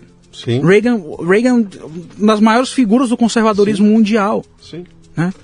Mas a galera não sabe disso, Luciano, por que não ler? e isso está numa biografia, eu posso postar depois nas redes para as pessoas verem mais uma vez, está numa biografia de um, de um ativista de movimento LGBT. Né? Mas eles não leem, eles, eles vão, as pessoas, a questão do senso crítico, as pessoas elas não buscam por elas saber de alguma coisa. Pega um livrinho, o histórico do movimento LGBT, aí o, histórico, o livro começa em 1969. E não é aí que o movimento LGBT acontece. Uhum. E aí vem em 2022 dizer que os conservadores são contrários aos homossexuais? Não são. Eu entendo completamente, e eu também sou contra, a militância do movimento LGBT. Eu não preciso de um carro LGBT para defender direito meu. Sim. Eu não preciso. Eu, uma das coisas mais críticas e que eu ouço também é: você é a favor. É, você tá, não, você está dizendo que homofobia não existe no Brasil? Eu nunca disse isso. Existe homofobia no Brasil, assim como existe racismo. O que eu sou contrário vários, vários é, é, ativistas do movimento do gays com Bolsonaro também são contrários. O presidente também é contrário. É um partido de esquerda pegar uma ONG, um partido do Foro de São Paulo, que pega uma ONG de esquerda que recebe é, é, é, investimento internacional, pegar um, um senador de esquerda do partido do Foro de São Paulo e pular todo o procedimento legislativo, que é passar pela Câmara, passar pelo Senado, ter audiência pública e dar uma canetada lá no STF e, e equiparar a homofobia a racismo. Isso eu sou contra. Mas a galera, ah, isso é verdade isso? É verdade. Vejam lá quem é, quem são os autores da ADO 26 que criminalizou a homofobia, aliás, que equiparou a homofobia ao racismo. Que vocês vão ver que é um partido do Foro de São Paulo, que é uma ONG é, de esquerda que recebe investimentos de fora, que é um senador, um deputado que é do partido do Foro de São Paulo. Mas os homossexuais não estão nem aí para isso. E a gente, eu sempre brinco com os meninos do, do movimento do, do gays com Bolsonaro a nossa qual é a diferença nossa, que é a diferença da direita para a esquerda? Nós estudamos. Não adianta, ah, por que, que só você dá entrevista, Dom? Quem é que está estudando aqui no movimento? Ah, esses dias agora eu brinquei, né? Tem uma entrevista aí semana que vem. Quem vai dar entrevista? Todo mundo calado. Quem está lendo o quê? O que, que você está lendo? Todo mundo calado. É por isso que só eu dou as entrevistas. Uhum. Porque eu já disse, estudem. Ai, quer se destacar. Ai, quer like. Ai, quer aparecer com o presidente. Ah, por que, que só o Dom vai para Brasília? Quem é que está estudando aqui? Eu, eu não vou deixar. É, porque homossexual de esquerda para falar besteira e se fazer de vítima, a gente tem. Se eu quiser um do movimento LGBT, eu chamo. Mas quem de vocês está estudando para fazer a diferença? Principalmente a diferença na vida de outras pessoas. Não tem. Por isso que só eu dou as entrevistas. E, e eu, eu até brinco. Querem as entrevistas? Pois vai passar com a entrevista comigo antes. Eu até brinco, né? Ah, não sei o quê tem que estudar. Não é porque é, eu sou homossexual. Tem que estudar, né? Você tem que estudar não é porque você é homossexual, não é porque você é mulher, porque você é negro, branco. Você tem que estudar. É porque você tem um cérebro, cara. E o que interessa é isso. É isso é que interessa. O movimento hoje é uma organização, é uma ONG, ele é, tem CNPJ, tem CNPJ, está estabelecido, está estabelecido, mais. tem estatuto, tem, tem os dois, isso. sim, tanto o Gays como Bolsonaro como o Instituto Gays Conservadores do Brasil, okay. até porque a gente tem, tem esses planos de fazer esses projetos, né? E a gente a gente precisa e aí é, a gente veio para São Paulo principalmente é, com essa questão do instituto, que a gente quer procurar empresários que acreditam no Brasil também. A gente não quer é, dinheiro para se sustentar, não. A gente quer por que, que nos Estados Unidos dá certo e aqui não dá certo? Por que, que lá dos Estados Unidos os caras estão vindo falar com, com a gente aqui no Brasil e os empresários do Brasil? Cadê essa galera? Não, não existe essa classe. Cadê essa, essa galera? Esquece essa classe. É, né? ca... O empresário no Brasil se interessa em ganhar dinheiro. Eles não têm nenhum tipo de. Eu tive aí dentro, tá? Uhum. Eu conheço, eu estava lá dentro tudo. Não tem nenhuma discussão de ordem ideológica, ideológica né? nada, nada. O negócio é o seguinte: onde tiver dinheiro, eu tô. E não interessa se é Lula, se é Bolsonaro. Você está é vendo agora, né? O movimento na Faria Lima dos caras dos Faria Limers fazendo reuniões para eleger o Lula, cara. Sim. Então o que, que é o interesse ali? É grana. Sim. Você não tem bem comum. Você para com essa história, que não tem. E é uma consciência que um, um dia vai haver, mas isso já devia estar acontecendo, porque Sim. gerações novas estão assumindo o poder e já deviam ter uma outra consciência. Mas está vindo uma geração preocupante, cara, que é muito woke, né? Tem muito woke assumindo o poder agora e está complicado. aí, com agenda. Aí a galera vem pra gente e diz: ah, mas vocês não fazem nada. Poxa, aí a gente, como que a gente sustenta o movimento hoje? A gente vende caneca, a gente vende blusa, a gente abriu uma livraria, que é a Livraria Guerra Cultural, que a gente está lá, com, tem uma parceria com a SEDET a, a, a, muito custo também. A gente conseguiu, os caras acreditaram na gente. Não e, tem dinheiro do governo para vocês? Não, aqui o dinheiro do governo o quê? Não vem grana do governo não vocês? O Bolsonaro não está alimentando não. vocês ali para você vir aqui, nada disso? Tem que vender muita canequinha, muita blusinha também para conseguir sustentar. E às vezes a gente tira do bolso, né? Porque não dá. Uhum. E aí a, a galera vem, ah, vocês não fazem nada. A galera não sabe do background nosso, entendeu? A galera não, a galera não, a galera só quer mas quando a gente tira uma foto com o Bolsonaro, aparece numa revista dessa da vida, nem que seja para falar mal, a galera Sim. quer. A galera Sim. quer aparecer. Ah, por que, que só vocês? A gente está agora é, na, na campanha da televisiva do presidente. Mas a galera, tipo, a galera só vê que a gente. Ah, o Bolsonaro colocou vocês lá, hein, na, na, na propaganda. A galera não sabe tudo que a gente passou até chegar aqui. A galera não sabe, não está interessado. Mas aí eu digo, é, agora eu meio que dei uma liberada no, nos grupos que a gente tem do, do, com os outros homossexuais, para eles ficarem falando besteira, se conhecerem, porque eles são muito perseguidos também, né, no, no relacionamento deles em, em, si com outros homossexuais. E aí eu dei uma liberada nos grupos para eles se conhecerem, falando besteira, quem são, de onde são, para onde vão, aquelas coisas todas. Aí eu falei, olha, passado a eleição, esse grupo aqui vai virar grupo de estudo. Uhum. Nós temos em cada grupo 200 e tantas pessoas. Eu quero ver quantos que vão ficar. Não, não, estamos aqui, estamos aqui. Vamos ver se estão aqui mesmo. Porque é isso. Quantos são nesses grupos hoje? Se você somar tudo, o que, que dá? Ah, de WhatsApp a gente tem, sei lá, 300 e poucas pessoas. Tá. Não, mas é um grupo se mexendo aí, cara. Sim. Ah, a gente tem, a gente, assim, de cabeça só não tem gente, sei lá, no Acre. mas nos outros estados a Aqui, gente tem. Eles estão lá, estou esperando então, é, descobrir para chegar, chegar lá. Meu caro, quem quiser conhecer mais, ter acesso a vocês, trocar uma ideia contigo, dá o caminho, caminho pra gente aqui. Como é que faz? A gente está em todas as redes, né? Tem o Dom Lancelotti no Instagram, Twitter, Facebook. O Lancelotti tem dois T's, né? Lancelotti com dois T's, é, dois L's e dois T's. Lancelotti, é. Lancelotti, tá. E tem o Gays com Bolsonaro também em todas as redes, né? É, Instagram, Facebook e Twitter também. E é isso. Hum. E aí, é, mandem lá mensagem pra gente, né? Muito, o que, é que acontece? Muitos deles não têm coragem de falar. Falam Sim. só por meio de mensagem. Ah, não posso seguir, não posso falar, porque vou ser cancelado. Né? Mas falem lá, a gente, tá, a gente tem ajudado muita gente. Né? O que era até então um sonho, hoje é praticamente quase realidade. Porque, porque a gente, quando a gente vê realmente os caras que, batendo no peito e dizendo, olha, eu defendo isso mesmo e tal, é, isso, é, isso é muito gratificante, né? Uhum. E a gente está aí para ajudar, né? E eu sempre digo assim, é, se pudesse dar uma mensagem para eles é assim, se aceitem, né? Quando você se aceita, eu repito, é o arrumar o quarto do Peterson. Arruma seu quarto primeiro. Muitos deles perguntam, Dom, como que eu me envolvo com política? Se aceite. Você se aceita? no, vou até entregar um spoiler aqui. No, no texto do Olavo, Mentiras Gays, o Olavo usa a palavra homossexualismo. Sim. E hoje, se você for um mimimi, né, mimizento, você vai. Homossexualismo? Mas não é certo homossexualismo. O certo é homossexualismo. Quando o cara vem, que ele, o texto do Olavo deve ter três, quatro páginas. O cara lê quatro páginas, Luciano, e para no homossexual. Eu pergunto assim: qual, você tem alguma dúvida no texto? Tenho. Ai, não, Dom, ele usou homossexualismo. Eu, ai, eu, eu, já sei se eu, eu já sei se esse cara vai passar de fase ou não. Se o, eu vou ter o disjuntor que... caiu na palavra, cara. O disjuntor, do mesmo jeito que você tira o nome do Olavo, Sim. se você botar o nome, o disjuntor cai no Olavo e não acontece mais nada.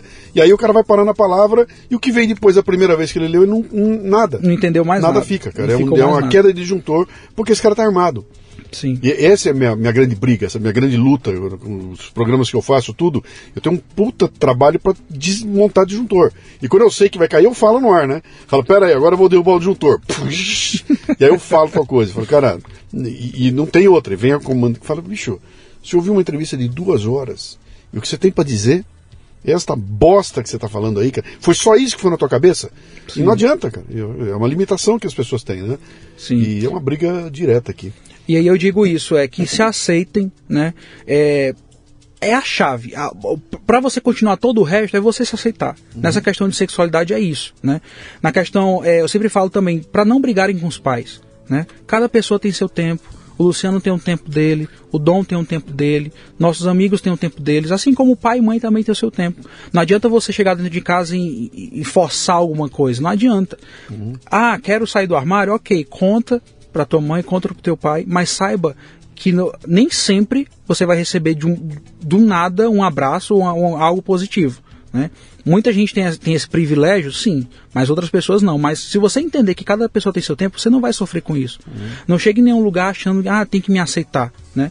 E uma das coisas mais importantes também, que foi é, também o que me ajudou, né? e o que tem ajudado outras pessoas também no movimento gays com Bolsonaro, é ter uma fé acredita, nós somos católicos, nós somos cristãos, nós acreditamos em Deus. Então, tenham uma fé, tenham um porquê né, de, de você ir buscar de, de ser alguém melhor. Né? Quando você, aí eu, eu, eu, sempre falo, se você se aceita, se você não quer a aceitação de ninguém, entende que todo mundo né, tem um tempo, você ama sua mãe, seu pai, sua família, se você tem uma, um, uma fé, um, você acredita em Deus, cara, movimento nenhum, Luciano, vai te pegar. Movimento nenhum com um discursozinho fácil vai te pegar. Né? Eu lembro de uma frase de uma amiga, inclusive faz tempo que eu não, que não a vejo, mas ela disse uma vez, uma época que eu estava muito mal, chorando, e ela me falou assim: é, é, é ah, ah, mas eu estou sofrendo muito. Aí ela falou: Você está vivo, né? Aí eu, sim. Aí ela: Você só vai parar de sofrer quando você morrer. Sim. Viver é, viver é isso. É isso então, se, ah, não quero mais sofrer. Então, então, amigo, se despede da vida porque viver é isso. Viver é sofrimento. O Peterson também, também diz isso, sim, né? Mas eu nunca sim. esqueci de uma, dessa minha amiga que um dia me diz: ah, você, se você está vivo, é porque você está sofrendo é porque está vivo. Quando, quando parar de sofrer, aí significa que você não está mais aqui. Então, é isso. Muito obrigado, Luciano, pela oportunidade. De verdade, está coroando aqui a, a, a, história da minha vida. É, realmente é um sonho realizado estar tá aqui. Você realmente é uma pessoa que me inspira. É, eu quero, sei lá, aqui é um, que é um tempo ser pelo menos um pouquinho do que você é, que você significa para mim e para outras pessoas. Acho que o mérito é teu aí, cara. Você... Quanto tempo faz você tá em São Paulo? Chegou quando? Ah, tô há seis meses aqui só. Seis tá meses? Uhum. Cara, e tem tudo para acontecer aqui. Então, tá seja bem-vindo aqui a, a, a, Sampa, né? Acho que tem muita coisa para acontecer, muita coisa legal. Nós estamos no, meio que num hiato, porque são dois anos já de, de, pandemia. Terminou a pandemia, essa loucura política que não passa, né? Não passa. Terminado agora vem a Copa do Mundo. Até ontem perguntaram para mim qual é o seu prognóstico para depois da eleição? Eu falei, olha, em tempos normais, viria a Copa do Mundo, ia jogar água na fervura, né? Uhum. E ia todo mundo tomar cerveja, festejar e acabava. Mas não, não, são tempos normais. Então eu, eu temo que a Copa só sirva para botar mais lenha na fogueira ainda, que a gente Sim. passe por essa Copa tendo que assistir vizinho torcendo contra o Brasil, porque o Neymar é bolsonarista, é bolsonarista. que é o, é o cúmulo, é o, é o, cúmulo, é o, é o ápice da burrice. Sim. Eu não, não posso pensar em algo que seja pior que isso, né? Sim. Cara, grande visita, Obrigado. grande papo, obrigado, parabéns pelo teu trabalho aí. Vamos manter contato, cara. Vamos, Sim, vamos, vamos agitar e vamos fazer as coisas acontecer. É isso aí. Bom, Obrigado, gente. Pronto. Muito bem, termina aqui mais um Leadercast. A transcrição deste programa você encontra no leadercast.com.br.